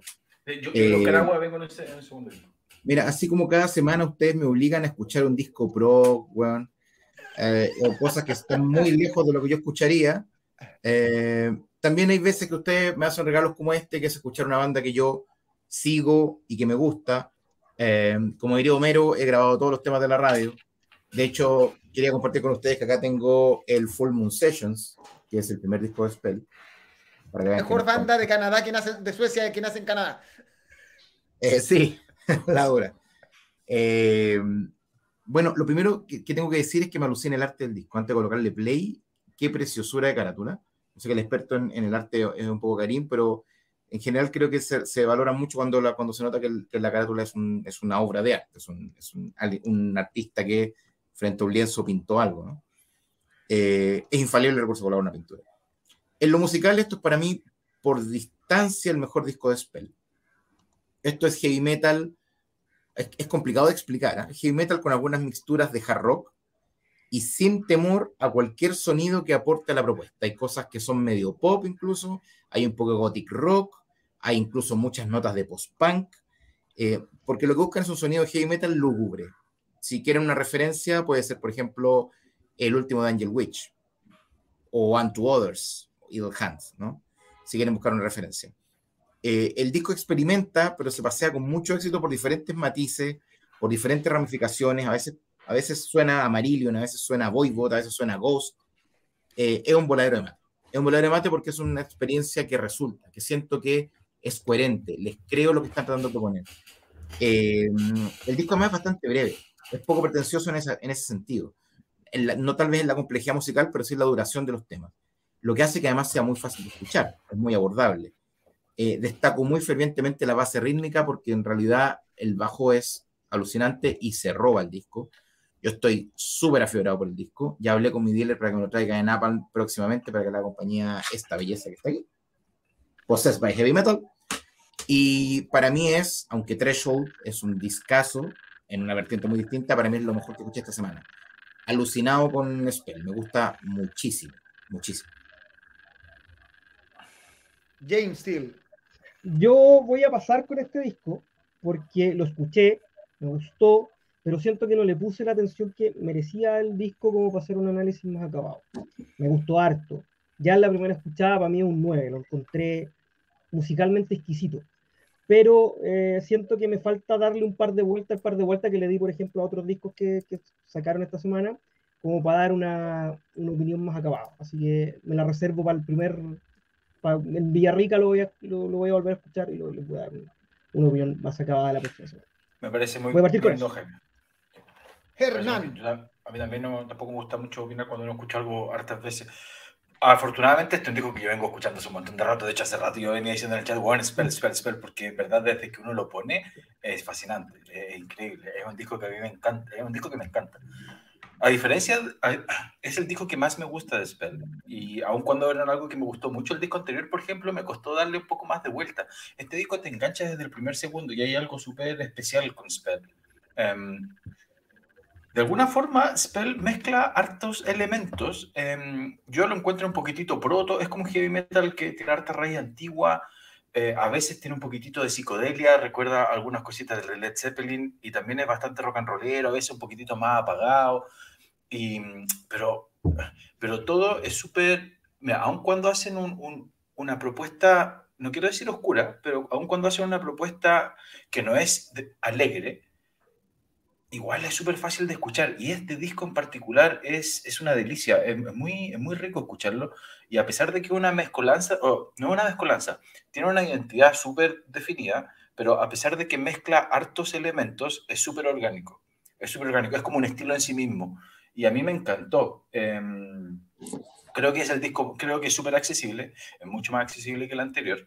Em, así que no, nada, para que va más latero. Eh, el disco es la raja, es a toda raja. A todo, a, todo amante del buen metal y que le guste la onda antigua, harta traza setentera, harta, harta traza setentera de fines de los 70, eh, ponga la oreja, porque el disco, la verdad, es que está increíblemente increíble.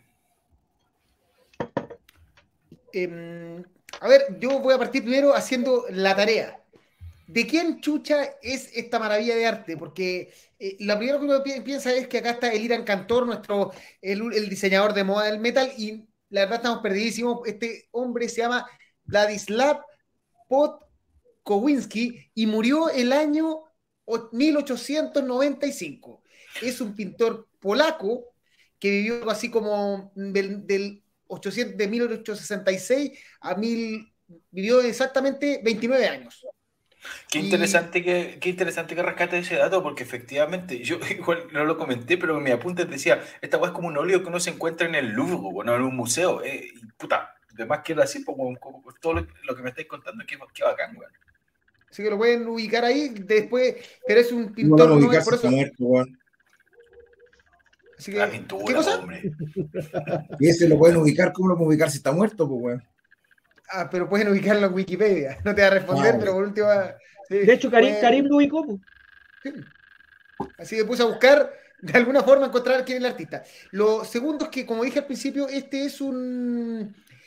Este es un estilo sueco que no es tan común dentro del heavy metal canadiense, del cual yo soy un fanático declarado. Entonces, es como eh, esta banda sin saber, la primera vez que lo escuché dije, ah, esto es heavy metal sueco, igual que todos los otros heavy metal suecos que son así como oscuro, eh, proto, todo. Y cuando me enteré que eran de Canadá fue como, oye, ese, eso no está tan desarrollado en, eh, estos lados del, mundo, por decirlo así. Y es muy entretenido, muy parecido a lo que hace Unto Others, como diga, no sé cómo pronunciaría Hernán esa, eso, pero el, el tema es que busca un heavy metal, de nuevo, proto, más clásico, eh, más calmado, más pausado, que se hace fácil de escuchar y, es de ese estilo metal que tú puedes poner tranquilamente en tu casa. Esa es Lola que está tratando de cantar como, como la gente de Spell. Voy a apagar un poco el micrófono. ¿Funcionó? ¿Se cayó?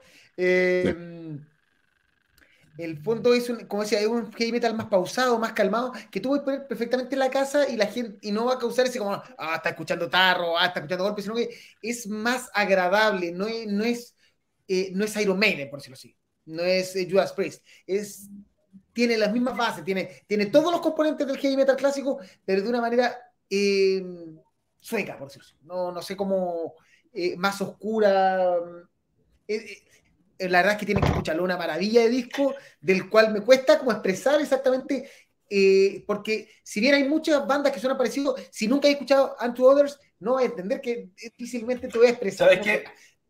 Sí, sí, yo solo, perdón, Karim, pero para complementarte, es, yo insisto y quiero invitar a la gente que lo escuche porque por alguna, de alguna forma estos muchachos hacen que suena tan orgánico y tan balanceado y tan sensible, algo que, rescatando lo que decía Karim y Ranch, por ejemplo, ya, uno puede pensar en Unto Others y tú puedes pensar en Witch Hazel, uno puede pensar en Lucifer, pero, ¿cachai? No es ni tan gótico ni tan, ni tan mm. energético como Unto Others, no es tan psicodélico como algunas otras cosas, ¿cachai? No, no, no es tan pichulero como Lucifer, por ejemplo.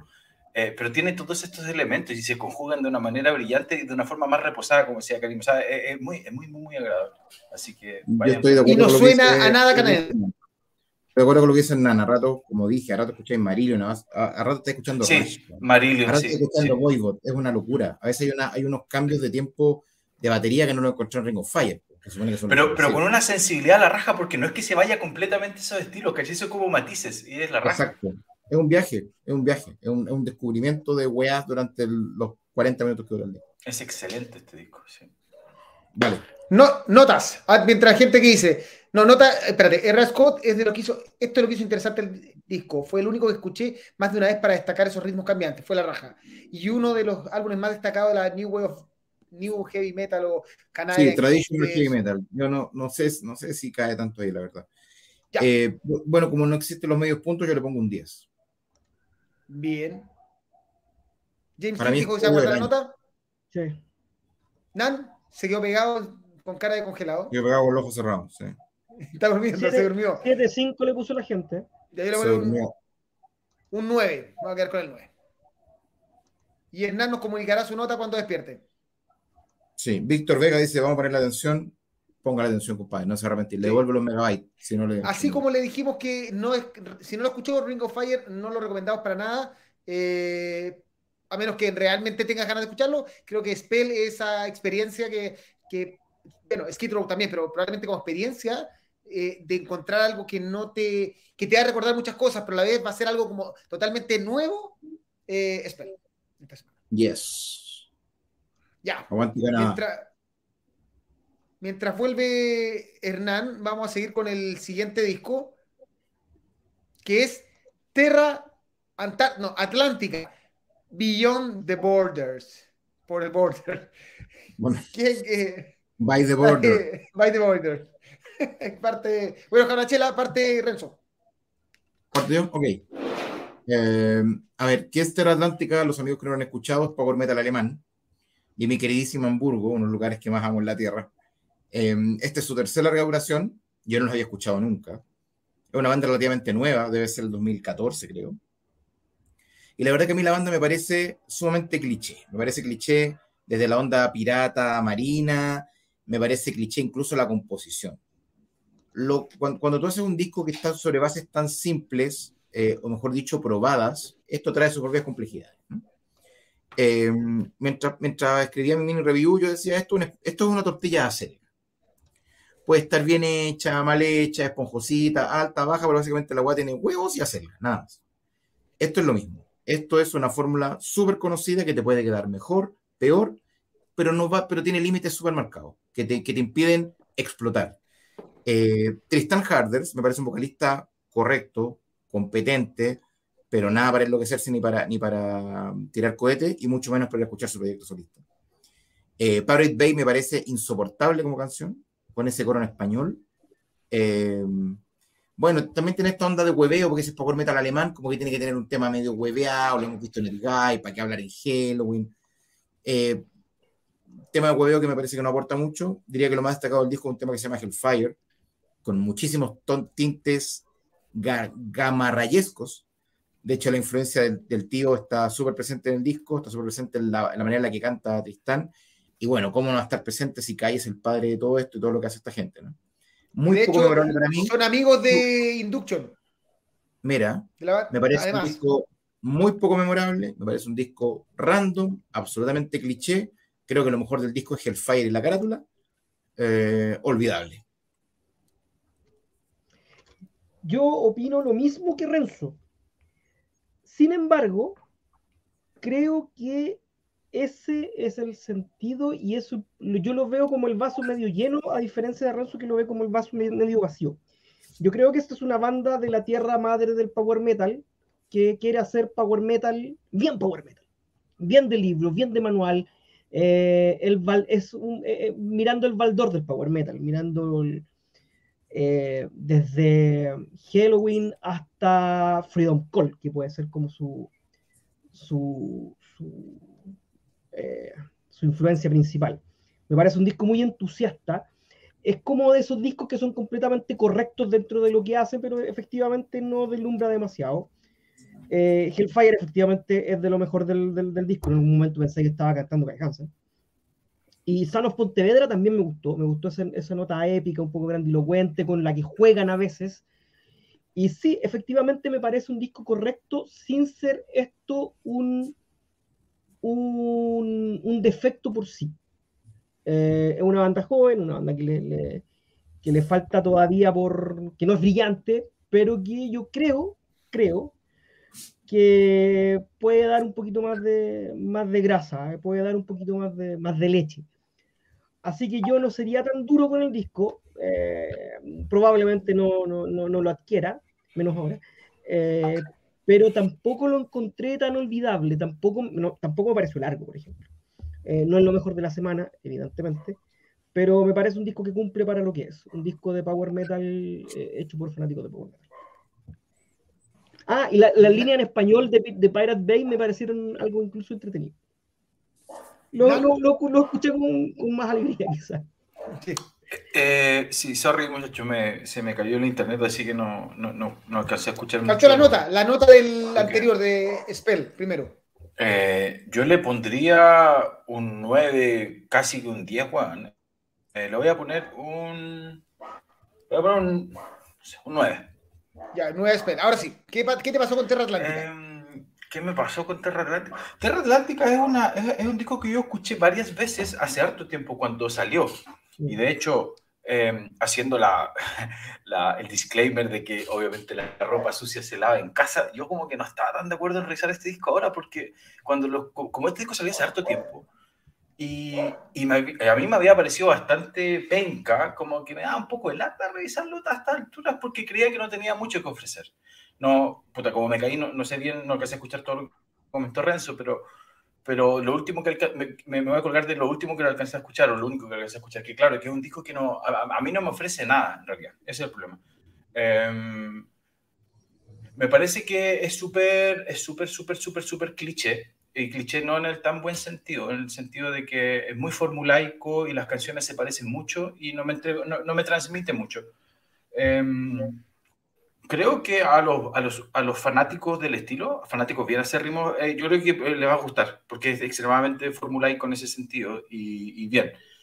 Pero la verdad es que para escuchar este tipo de power metal sinfónico, alegre y de este estilo, se me ocurren 750 cosas más rescatables. Así que no quiero decir que un mal, no quiero decir que un mal disco, porque probablemente no lo sea, pero a mí la verdad es que me pareció lo más, lo más penca de la semana.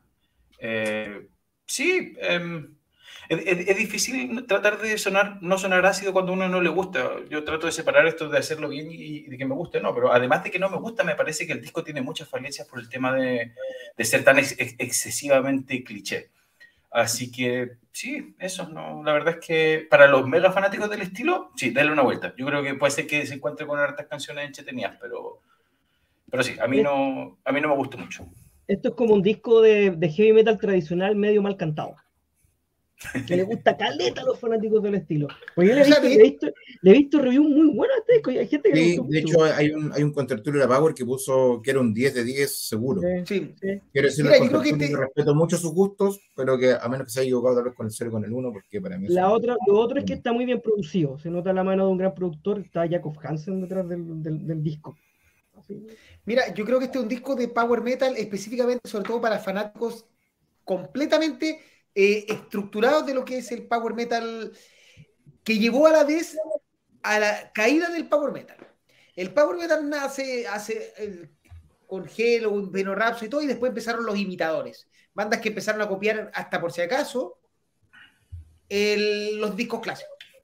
Pero no tenían esa magia que tenían los discos clásicos y al final terminaban un poco bombardeando tanto que tú puedes revisar. De hecho, hay discos de Freedom Call que son espectaculares, pero pero decir, oye, pero esto es igual.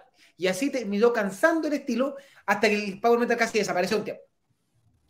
Entonces, en un tiempo que está volviendo tan fuerte el Power Metal con las bandas clásicas, sacando discazos, todo, aparecen estas bandas que eh, un poco eh, hacen el, el, se leen el manual del Power Metal, que el doble bombo, que, el, que la canción épica, que el, la canción rápida, todo, y lo arman a su manera y lanzan el disco. Y así, lamentablemente, hemos tenido este año, no son malos discos, pero no, pero no llegan a ser eh, voladuras de cabeza. Entonces, si tú te mantienes, tú vas a decir, esto es cómo se hace el Power Metal, probablemente aquí lo vas a encontrar. Vas a encontrar todos los elementos que necesita un disco de Power Metal para hacer Power Metal. Clásico. Pero a la vez no sorprende. Es un disco como que lo voy a sacar, como eh, lo sacas de, de una fábrica de discos de Power Metal. O sea, por, lo que por un lado no está ni bien ni mal. De hecho, este disco más encima es conceptual. Y la banda Terra Blanca lleva tres o cuatro discos y los cuatro discos cuentan una historia al estilo Rhapsody. O sea, ya van en la cuarta, no sé si cuarto, tercero o cuarto capítulo de la historia. Eh, ahí me pierdo. Pero lo mismo, o sea, en el fondo, hasta eso está como dentro de la estructura del, del estilo. Por tanto, te vas a encontrar canciones espectaculares como Hellfire, te vas a encontrar momentos en un momento hay una canción que suena mucho Army of the Night de Powerwall, mm. en, una, en el riff. Hay, una, hay canciones que suenan hasta Nanowar, me recordaron realmente así como Nanowar, no sé, en, en, en, el, en cómo ellos se toman el estilo. y, pero a la vez no me termina de convencer el producto final. Yo creo que eh, hay que rescatar cosas, yo creo que una banda joven que probablemente, eh, y además usan disfraces, o sea, también tienen ese, ese, ese agregado más al, al boom del estilo actual. Yo creo que, que Terra Atlántica no es un mal producto, de hecho, realmente es más entretenido esto que Ring of Fire, claramente. Eh, que nuestra... no, era muy difícil, sí. Sí, pero, Discrepo, pero, pero bueno. ¿te gustó más Ring of Fire? Chuta. Las últimas dos canciones. ya, A mí- a mí me yo- gusta pero, Ring of Fire. A mí, Pero a mí bien, no me gustó llegar al final de este disco. Igual no, no, guiemos, no guiemos la conversación como si fuera una, una pelea entre los cinco, porque después nos pasa lo de mítica, que los buenos creen que es una competencia y, y rajan con la nota uno para que otro vaya bien. ¿no? No, pero bien, pero, pero creo que es un, es, es un disco muy formal de Power Metal sin, sin mucho riesgo. Ha sido todo tan, tan calado que al final queda un poco. eh, le falta. O sea, probablemente si, si se dedican los temas como, eh, como Hellfire, que de nuevo es un temazo así para rescatar y meter dentro del- de la lista de canciones. Eh, probablemente la banda tiene ahí estilo. Quizás dedicarse más a ese eh, sonido tan Gamma Ray que ni siquiera Gamma Ray, que bueno, no están tocando, pero que Gamma Ray abandonó hace mucho, probablemente me, me gustaría más. Eso. Creo que eso. Y hay, hay que hacer, lo último que hay que hacer, están, ellos están en el, en el sello, en el Frontiers del Power Metal, porque es Pride and Joy. Oye, eh, esto sí que es lo último. Eh, por favor, basta de bandas anglosajonas cantando en español corneta, weón. Basta. Eh, no- basta, weón. No lo mencioné, son piratas. basta. Son Impresionante. piratas. Amigo. Es, es como amigo, una broma. Por último, Bar- como bonus track. Escucha. Basta. Ya. ¿Notas? En un 7 la gente. Cinco. por acá. Dan un 5. Sí, yo le había puesto un 7, pero lo voy a bajar la nota, le voy a colocar un 5 también. Uh. Jaime, ¿cuál Eh, nota lo pusiste tú? un sie- Un 7. Yo estoy con la gente, creo que un 7. Yo lo salvo. Le puse un 6 a, a, a Ring of Fire. No, me, no puede ser esto para mí, no es. Más que con Fire me aburrió, pero Atlántica me molestó. Son cosas distintas. Es como Ya, una veamos- personal, ¿cachai? Veamos qué dice la gente. Eh, una producción orquestal que me hizo recordar a Darkmoor. No es malo, pero, prende, pero supongo, no prende mucho. Eh, Gamma Freedom Call y Halloween. Igual lo que hicieron al mostrar su influencia, la hicieron.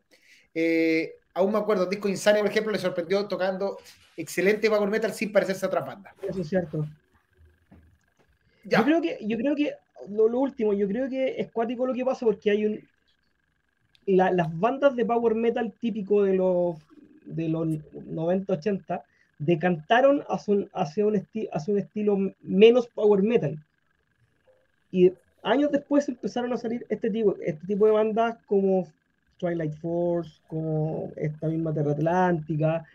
Después empezaron a volver bandas como Dragonland, como, como Insania. Es raro, es raro el, el círculo de, de- de la música, weón. Es una. Ahí está. Promedio. 6-2 la gente. 6-2. Ya, y el disco más o menos, pero tirado para más, como para un 7.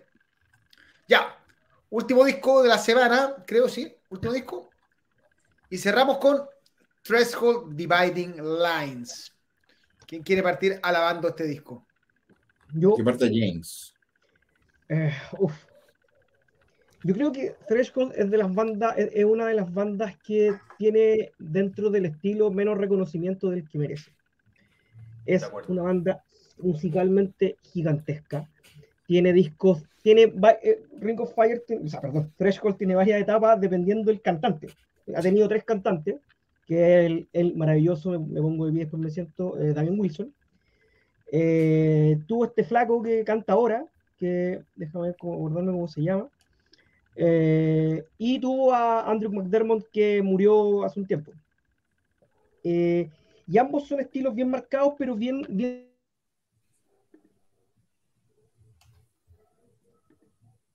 Murió. Se nos cayó. Le gustó Dan, tanto el disco dale. que, que sí. A ver, Nan, salva. Nos cayó. Creo que es un buen, creo que es un muy buen ejemplo de. Me gusta encontrarme con estos discos porque es un muy buen ejemplo de que el progresivo sí puede tener alma, ¿cachai? Y que el progresivo sí puede tener sentimiento y transmitir y todo eso. Bueno, aquí no es sorpresa para nadie, a mí me gusta harto el metal progresivo. Eh, pero sobre todo por bandas como esta. Eh, Threshold, yo opino igual que Jaime, creo que es una banda que, que debería tener quizás más reconocimiento. Eh, ah, y volvió Jaime, que continúe. No sé dónde quedaron, no sé dónde quedé, no tenía idea que me haya caído, hecho. No, eh, repasaste que habían pasado tres vocalistas por la banda y que eran ah. etapas distintas. Y que había uno había muerto y estaba. Sí, Andrew estaba Damien Wilson, está este flaco que cantó en el, en el del Psycho Delicatessen, algo así se llama el, el disco Sí que Delicatessen, que es una maravilla. Eh, a mí, de todas las etapas me gusta algún disco. Creo que el que más me gusta es, un, es porque la mi debilidad es por Damien Wilson, que es el, el March of Progress. El March of Progress. es el disco que más me gusta. Eh, y siento que este disco no se le avanzaga. Creo que las, las melodías vocales son realmente superiores. Los dibujos que hace. Puta, vez voy a tener que leer cómo se llama el porque me olvidó. Los dibujos que hace Klein o Glyn Morgan son preciosos. Eh, lo, escuché lo que decía Hernán. Este, progresivo, este tipo de progresivo, tiene es mucho más oreja, es mucho más directo, pero no deja de ser progresivo. progresivo es algo que, es, un cajón de desastre que aguanta muchas cosas, entre ellas Ring of Fire, por ejemplo.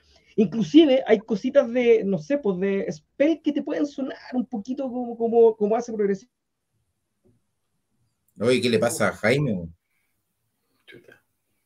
Ya, Hernán, termina tu comentario, después va Renzo y después eh, Jaime cuando vuelva, porque si no, no vamos a lanzar nunca.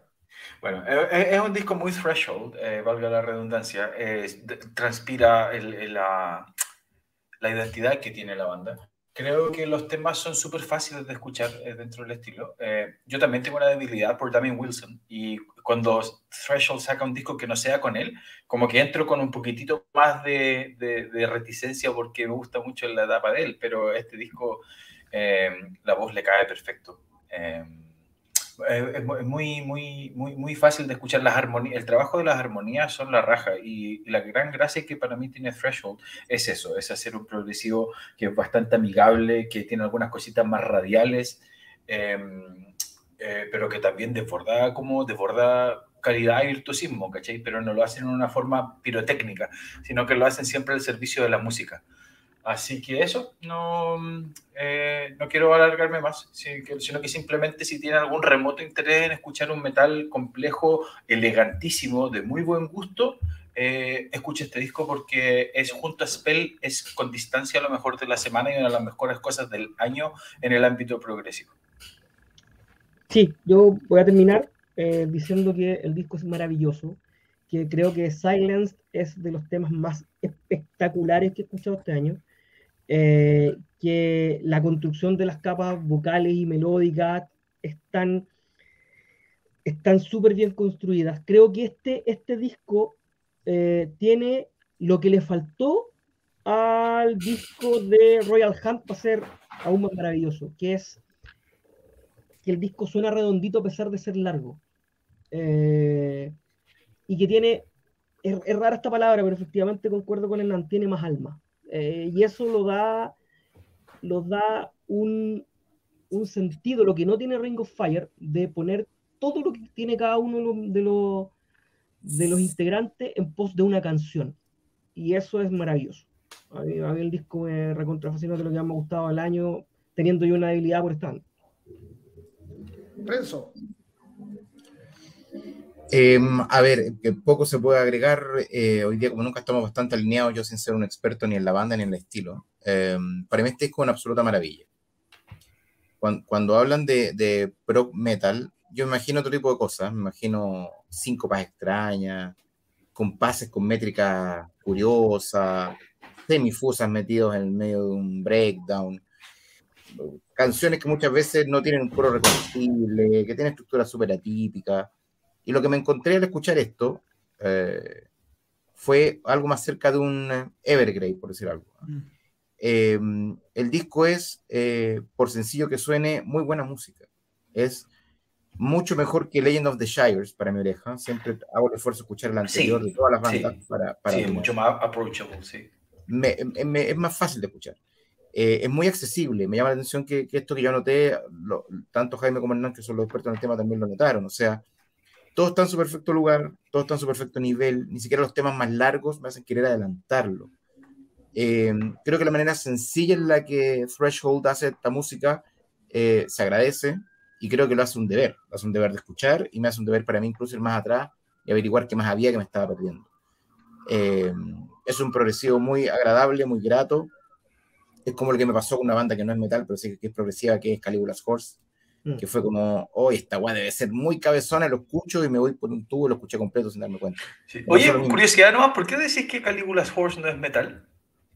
Porque a mí me suena más rock, me suena más rock, rock metal. Mar, ya. Me suena tal vez un poquito más suave. Sí, está un poquito en el límite del prog, del prog rock y del prog metal, sí. Tiene guitarras menos, con menos ganancia, Menos, con menos gain, claro. mis favoritas del álbum son Haunted y definitivamente Let It Burn. Eh, alucinado. Y, y, una notita para el arte también. Yo le dije a los chiquillos, creo que esta es la semana de las carátulas bonitas, sacando Ring of Fire. Eh, qué carátulas más preciosas, la de Spell, la del finado, claramente que era finado. Eh, y esta es una preciosura, pero creo que esta banda cuida todo también de nuevo, de nuevo me, acuerdo de Evergrey, aunque Evergrey es mucho más sencillo, mucho menos cabezón, pero me pasa lo mismo. Está todo muy cuidado desde el arte, todo. Eh, así que para mí es una gratísima sorpresa. De hecho, creo que en mi próximo rato libre voy a hacer escuchar más de esta banda para atrás y ver lo que me estaba perdiendo. tanto para con, con, con, con, Evergrey, creo que también tiene que ver con el tema de los sentimientos y que transmite mucho, que es algo que uno echa de menos en el progresivo y estas dos bandas lo hacen a la perfección. Sí, sí. Yo voy, voy a partir con el comentario que leí yo recalcando hace rato. Eh, lo primero que me encontré, yo nunca he escuchado a Threshold, creo, fue eh, sentir que tengo a la voz de Beto Cuevas en versión metalera.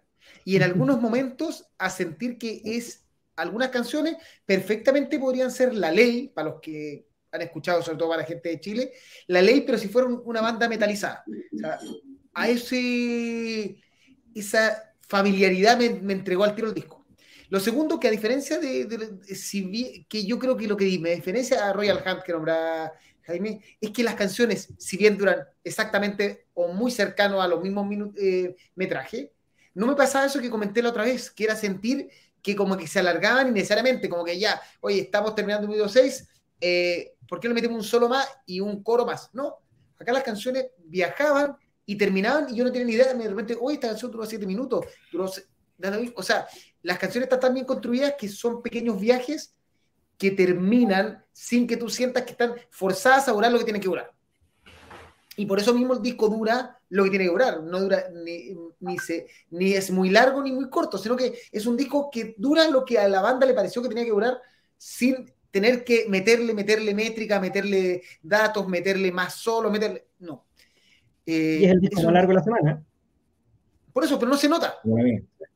No así Ring of Fire, que me, ya en el, en, el, en el primer tema yo no sé, bueno, siento por qué esta weá está durando siete minutos. Dijiste Ring of Fire y ya me dio tutu, weón. O sea, en, el fondo, creo que eh, Dividing Lines es una maravilla de disco.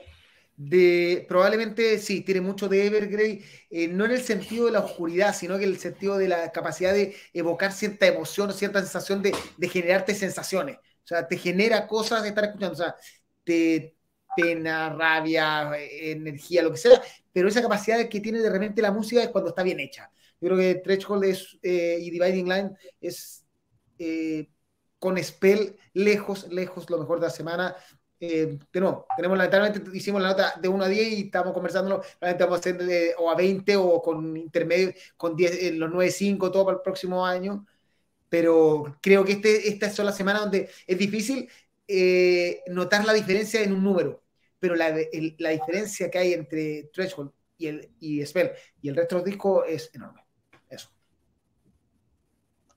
La gente le puso un 9.7. Cash. Epa. Nan. Eh, tentado con ponerle un 10, pues voy a ponerle un 9. Me sumo, otro 9 por acá. Karim. 9. Un 10 por acá. Muy bien, Jaime. Lo pidió. Este el, año, el año del progresivo, progresivo oscuro. Eh, que empiece las notas intermedias para el próximo, para la próxima temporada. Eso está, está conversado. Son de las Amigos, cosas que compró este disco? No, todavía no, porque no he pedido a Napalm. Como voy a cambiar ¿En de Napalm también? Es, es Nuclear Blast, pero está en Napalm. Nuclear. Ya, que venga con Spell entonces. Hagamos el combo. A mí, a mí a veces debo decir que una de las cosas que me, que me detienen de poner un 10 es simplemente cuando no tengo la oportunidad de escuchar los discos tantas veces, pero este, al igual que Spell, yo estoy seguro que aquí a fin de año cuando los tenga más internalizados probablemente voy a decir, bueno, le debería haber puesto un 12, ¿cachai? Yo quiero decir algo, ¿ah? hablando, de, hablando de, de la música en físico, la música en físico tiene eh, musicalidad y sonidos de que en, en Spotify no están. No, Eh, por lo tanto, si un disco te gusta en Spotify, lo que puedes escuchar cuando colocas el disco en tu equipo, y si es un equipo de alta fidelidad, es otra dimensión. Sí, Y a eso, a eso le sumo agarrar el booklet y leer la leer y todo eso, toda esa experiencia de, de estar un poquito más inmerso en el disco, normalmente gana bastante. sí. Pa- Powermetal.cl distro. De hecho, estoy, estoy eh, eh, empezando a abrir los discos ahora yo, por lo mismo, porque el arte, el arte en vinilo es precioso. Antes yo no abría los discos, entonces lo Sí, escuché- un solo amigo también que lo guarda sellados como Sheldon. La le gusta Sí. tenerlos, pero lo escucha en Spotify. Exactamente. No, pero es que en el fondo, para la gente que no sabe, nosotros ponemos como regla Spotify porque es el medio más común para poder tener- eh, equilibrar que No, escuchar y los porque- discos y la gente los pueda escuchar. Porque en verdad hay, podríamos decir SoundCloud, tendríamos que agregar No. muchos discos y la verdad es que todos los puedan escuchar y que sea como que, no, que hasta ustedes tengan la oportunidad de escucharlo y A mí conversar igual me parece, no- sí, No, Más y aparte con los, tiempos, con los tiempos de G, del envío, de delivery, con los tiempos del correo, si nosotros quisiéramos que llegara a Threshold para escucharlo, lo comentamos en febrero. Entonces, bueno, Y, enero, Spotify es, es la plataforma más amigable, porque por ejemplo, no sé, para YouTube tenéis que... No, y temas más comerciales, no, chao. No, no, y Sí, aparte, que tenemos gracias al disco, a nuestro tiene un catálogo Ah, gigante. No, aparte Ya. YouTube hace bolsa lo- lo- los temas. Vamos a pasar a la, a la sección favorita de la gente que no sabe qué es, favor- qué es su sección favorita, que es No todo es Power Metal pun- en PowerMetal.cl, donde tenemos 90 segundos para hablar de lo que se nos ocurra y va a partir nuestro amigo Renzo hablando de Witchfinder Forgotten Mention y tiene 90 segundos desde ahora ya. Sí, posiblemente me voy a tomar menos de los 90 segundos. Eh, bueno, Witchfinder es una banda de stoner, doom, slash francesa, que forma parte de una muy prolífica escena francesa que tiene grandes exponentes de este tipo de música. Estas son cinco canciones eh, divididas en 36 minutos de un muy pesado, muy borroso, muy sombrío y tremendamente atmosférico slash, con muchísima tra- teatralidad en las voces donde Clemente está contando estas historias oscuras y siniestras que hay sobre esta mansión olvidada. Mucho Sabbath, muchísimo Pentagram, mucho Monolord. Um, es realmente cautivante el groove del disco y el groove de los riffs. Um, el Doom es, es, es, muy de nicho, no a cualquiera le gusta. A mí en particular me parece un disco altamente recomendable eh, y creo que los fanáticos de este tipo de sonidos lo van a disfrutar. Yo lo disfruté muchísimo. Así que lo recomiendo altamente. Ya, un minuto. Bien por Don Renzo. Seguimos. No sé si Seguimos. ustedes comparten, pero perdón, pero es increíble cómo Tony Yomi con una canción creó todo un universo. Para mí todas las bandas de, de Doom, lo que viene de, más del Patch, ¿cachai? Todo el derivado de eso es, o sea, eso nace desde, la, desde, el tema homónimo de Black Sabbath. Es increíble, bueno. Es increíble. O sea, primero lo hizo con Black Sabbath, Black Sabbath, y después cuando llega Dio, crea el heavy metal más conocido como heavy metal. No, sí, por eso. Es, que, es, que, estaba. estaba hizo como tres riffs distintos y creó todo el metal. ¿cachai? Sí, o sea, Tony Yomi creó todo con eso. Con ese riff creó todo, sí. Así es. Ya. Vamos, Pero, eh, ahora viene Don Jaime Steele va a hablar de Misa Cantorem 2 de Powerwolf desde ahora ya. En la sesión, en la sección, no todo es Power Metal, voy a hablar de Power Metal. eh, porque este disco, evidentemente, no lo podíamos revisar porque es un bonus track del, de su Call of the Wild. Y es la segunda parte de Misa Cantorem. La primera fueron grandes éxitos cantados por grandes vocalistas amigos de la banda o del sello. Y este es el Call of the Wild cantado por otros cantantes. Y creo que está mucho mejor logrado que el primer disco. ¿Por qué? Por las voces. Porque todas las voces son más del estilo de más del estilo power metal. Eh, le, le, van más al, al, al, estilo de cada canción y a cómo fueron construidas. por ejemplo, no sé, con el disco anterior, el tema de Alisa, eh, Demons a Best Girlfriend, eh, no pasa, no pasa mucho, pero aquí lo que hace, por ejemplo, el Tribuno con el primer tema, Con Faster than the Increíble. The lo que hace eh, el One the Hansi, Dynasty en Alive on Our Dead, lo que hace lo que hace Hans en Call of the Wild, lo que hace One the Kissing Dynamite en Dancing with the Dead, es le suben, un- un- le suben, hacen que la canción sea igual de entretenida, de agradable de escuchar. Así que denle, escúchenlo, es muy entretenido y vale la pena darle una vuelta. Solo por, el, solo por la cantada de Hansi merece tenerlo. ¿Esto se vende solo, Jaime? ¿Se vende el disco solo? Sí, se vende solo. ¿Lo podemos agregar a, a Threshold y a Spell? Vamos, ya. Turno de Nan, la belleza con patas. La belleza hecha, hecha estudiante. desde- que nos va a estar hablando de su disco favorito. Y ya como desde que se intentó hacer esta, esta, esta sección, él se inventó solo por la recomendación de Hernán Solo que y no lo ha logrado recomendar hasta ahora. Sí, es verdad. Vamos a hablar de Capitán Blackbird de Neon Sunrise. Tiene 90 segundos de ahora. Ya. Ya, eh, haciendo un gradiente, completando el gradiente del metal, como eh, Renzo partió con algo bastante oscuro y dramático, eh, ¿no es cierto? Jaime se va a una cosa más intermedia al power metal, yo aquí me voy al otro extremo que el extremo más, ni siquiera casi metal, pero esto, es extremadamente bailable.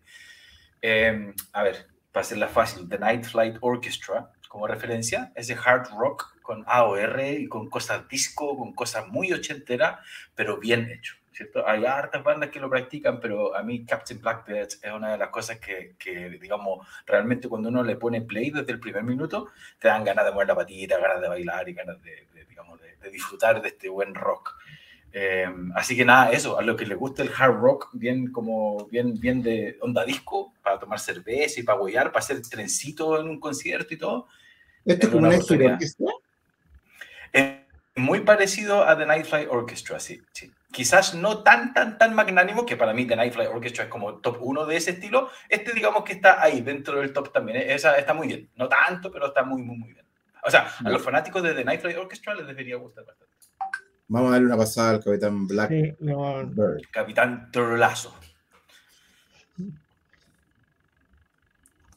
Oye, voy a, voy a escuchar los dos discos que recomendaron ustedes, porque obviamente a mí me gustan eh, varios covers que hace, o sea, la onda de Powerwolf de algunos covers me gusta harto, y también me gusta el Doom bien, un Doom bien hecho, también me gusta el Slash, así que vamos a escuchar también Witchfinder. Oye, así que, a, oye, a, a Eternam, que fue mi recomendación anterior, ¿no te gustó Renzo entonces? No me gustó, fíjate, me lo vendiste Mira, tanto, bueno. pero no, no me gustó, güey. No Puta, me- yo lo encontré, o sea, no solo yo, creo- bueno, en fin, mismo, pero sí, a mí me, me, me pareció curioso. Pero tiempo, para gustos colores. Me gustan los colores. A Karim tiene que desmutearse porque está hablando hace tres horas con un muteado. Ah, es que pasó mi mamá. Oye, eh, quería solo decirle a Hernán que quiero que pronuncie de nuevo cómo se dice Captain Blackbird porque me pareció fascinante. Su pronunciación fue ya otro nivel. Ya. Entonces, Va- Vamos a cerrar el- la- las recomendaciones. Yo siempre hablo de otras huevas y, desde, y voy a hablar de Doom Patrol desde ahora ya. Doom Patrol es otra serie, no es otra serie de superhéroes, es, pero sí es de superhéroes. No es la típica serie de superhéroes que van a encontrar en todos lados. Aquí lo que menos importa son las batallas intergalácticas, la salvación del universo, la destrucción. Como concepto, para que entiendan, Doom Patrol es, un- es- una patrulla condenada. De hecho, los X-Men son una copia de Doom Patrol de, eh, originalmente, donde este hombre que está atrás del pelado, que es el, el- el jefe, es como el profesor Javier, por así decirlo. algo así, Sí. el profesor Javier contrata series que están condenados porque son gente que no disfruta de sus poderes. Ellos están como, eh, lo pasan mal. O sea, ellos no quieren ser héroes, no quieren salvar el mundo. Ellos son personas frustradas, con depresión, problemas familiares, problemas en la casa, intentos de suicidio. De hecho, su- sus poderes son, son producto de accidentes, pues, ¿cachai? Son como cual. desgraciados. Mm. Entonces el punto es que los junta y los terminan siempre tratando de, entre comillas, salvar el mundo, pero enfren- se enfrentan a realmente potos o anos que, que, que se meten dentro de, de un ano de un, de un asno, eh, viajan una- a una casa, o sea, a una ciudad, persona, eh, que todo es demasiado bizarro, todo es muy creativo, pero a la vez es demasiado interesante porque en el fondo es una serie que trata más del, del, de la profundidad de los personajes que de salvar el mundo. Eso. Disponible en Excelente HBO. recomendación. Yo no he, yo no he visto mucho, he visto solo Y la recomiendo porque viene ahora la cuarta temporada en una semana, pero en serio, es una serie Gracias. que no, no tiene nada que ver ni con Avengers, no, de nuevo, hay, hay, hay superhéroes, pero no se trata de eso, se trata Esto lo de- ves en- del ser humano. Lo pillas en HBO Max, ¿no? Sí. Sin, sin- así como hay un capítulo donde hay unos fantasmas, eh, no, la casa donde viven es eh, poseída por fantasmas que tienen sexo dentro de las casas. Sí, yo, yo solo para complementar y validarlo, o sea, no validar, no, no necesito validarlo, para complementar lo que dice Karim, eh, de- pero denle la oportunidad porque lo van a ver. Y a diferencia de series como The Voice, que desde el primer minuto tú estás ahí enganchado porque son bastante más aterrizadas, esta weá es absolutamente tirada de las mechas, absolutamente psicodélica. Ustedes Igual The Voice como, es- no tiene nada aterrizada. Si tú me dices que, que esto es más loco que The Voice, no sé qué esperar. "Weón, Pero es que The Voice tiene un concepto. The ¿Tú Voice es lo más En el O sea, fondo, es igual que- es una serie de superhéroes. Es una serie de superhéroes bien violenta, todo, con algunas cosas como el- el- eh, la leche y todo eso, pero dentro de todo eh, hay un malo. eh, hay una aquí la otra no tú no sabes qué está pasando de No, es que sí, es que es una, es una locura. La realidad es, o sea, e- e- esta weá es absolutamente psicodélica y trastornada. Entonces, ¿por qué quiero comentar esto? Porque si el primer capítulo les parece muy what the fuck, denle la oportunidad al segundo y al tercero. Ya después, si no les gusta, bótenla. Pero si logran pasar ese, esa, esa psicodelia, eh, van a encontrar algo bastante, bastante bueno. Eh, que tiene a Brendan Fraser ahí vestido del, del hombre robot Sí, Brendan Fraser, el nombre robot, sí. De hecho, tiene muy buenos actores y son más conocidos ahora, pero la, la- la muchacha de atrás también es bastante conocida y la niña del frente igual. Pero sí, eh, es, es un- es un- es muy, muy alternativo y muy distinto a todo lo que han visto de- del género de superhéroes. ya antes de cerrar, recordar que tenemos ambos este fin de semana, que nuestros patrones están invitados al concierto en Santiago, al concierto después en Curicó el día domingo. Además, esta semana anunciamos Tierra Santa, eh, que va a ser el 25 de marzo del Club Blondie y que va a tener a Resilience, eh, para que vayan comprando la entrada y no se queden fuera, si quieren ir. Ya del gusto, del gusto, a nosotros no nos gustó nada el disco, pero, pero hay fanáticos de Tierra Santa por todos lados. Oye, aquí algunas preguntas antes de cerrar, déjame quitar Oye, Sí, perdón, le- también le quería, eh, oye, yo le quería preguntar al amigo, al amigo Pelado cómo, va el- cómo van los preparativos para Ambush. ¿Todo bien? todo bien, todo bien. Ya, Bacán. ya eh, tenemos todo listo. ah, ¿Cómo van los nervios? muy nervioso, muy ansioso, con muchas ganas que sea sábado, que esta semana pase luego.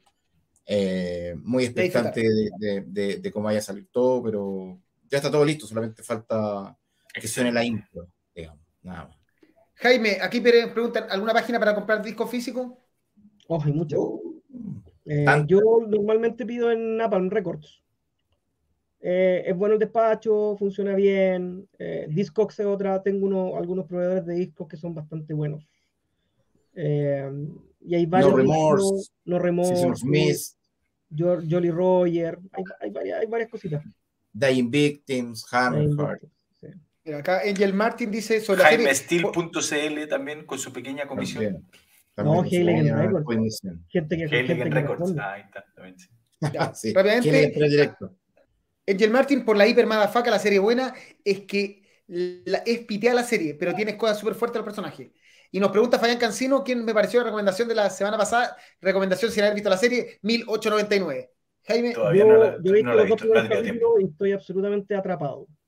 Pero Es- en la en sí, vacaciones. llevo dos también, pero es espectacular lo que he visto. Yo no tenía tiempo Ya. nada, así que esperando a ver. tampoco, soy padre de un niño de, de siete meses, así que no, no, no veo series. Ya, bueno, esto fue. ¿Algo más que decir, cabrón? ¿Nos vamos? Que los quiero mucho. Nos vemos el sábado.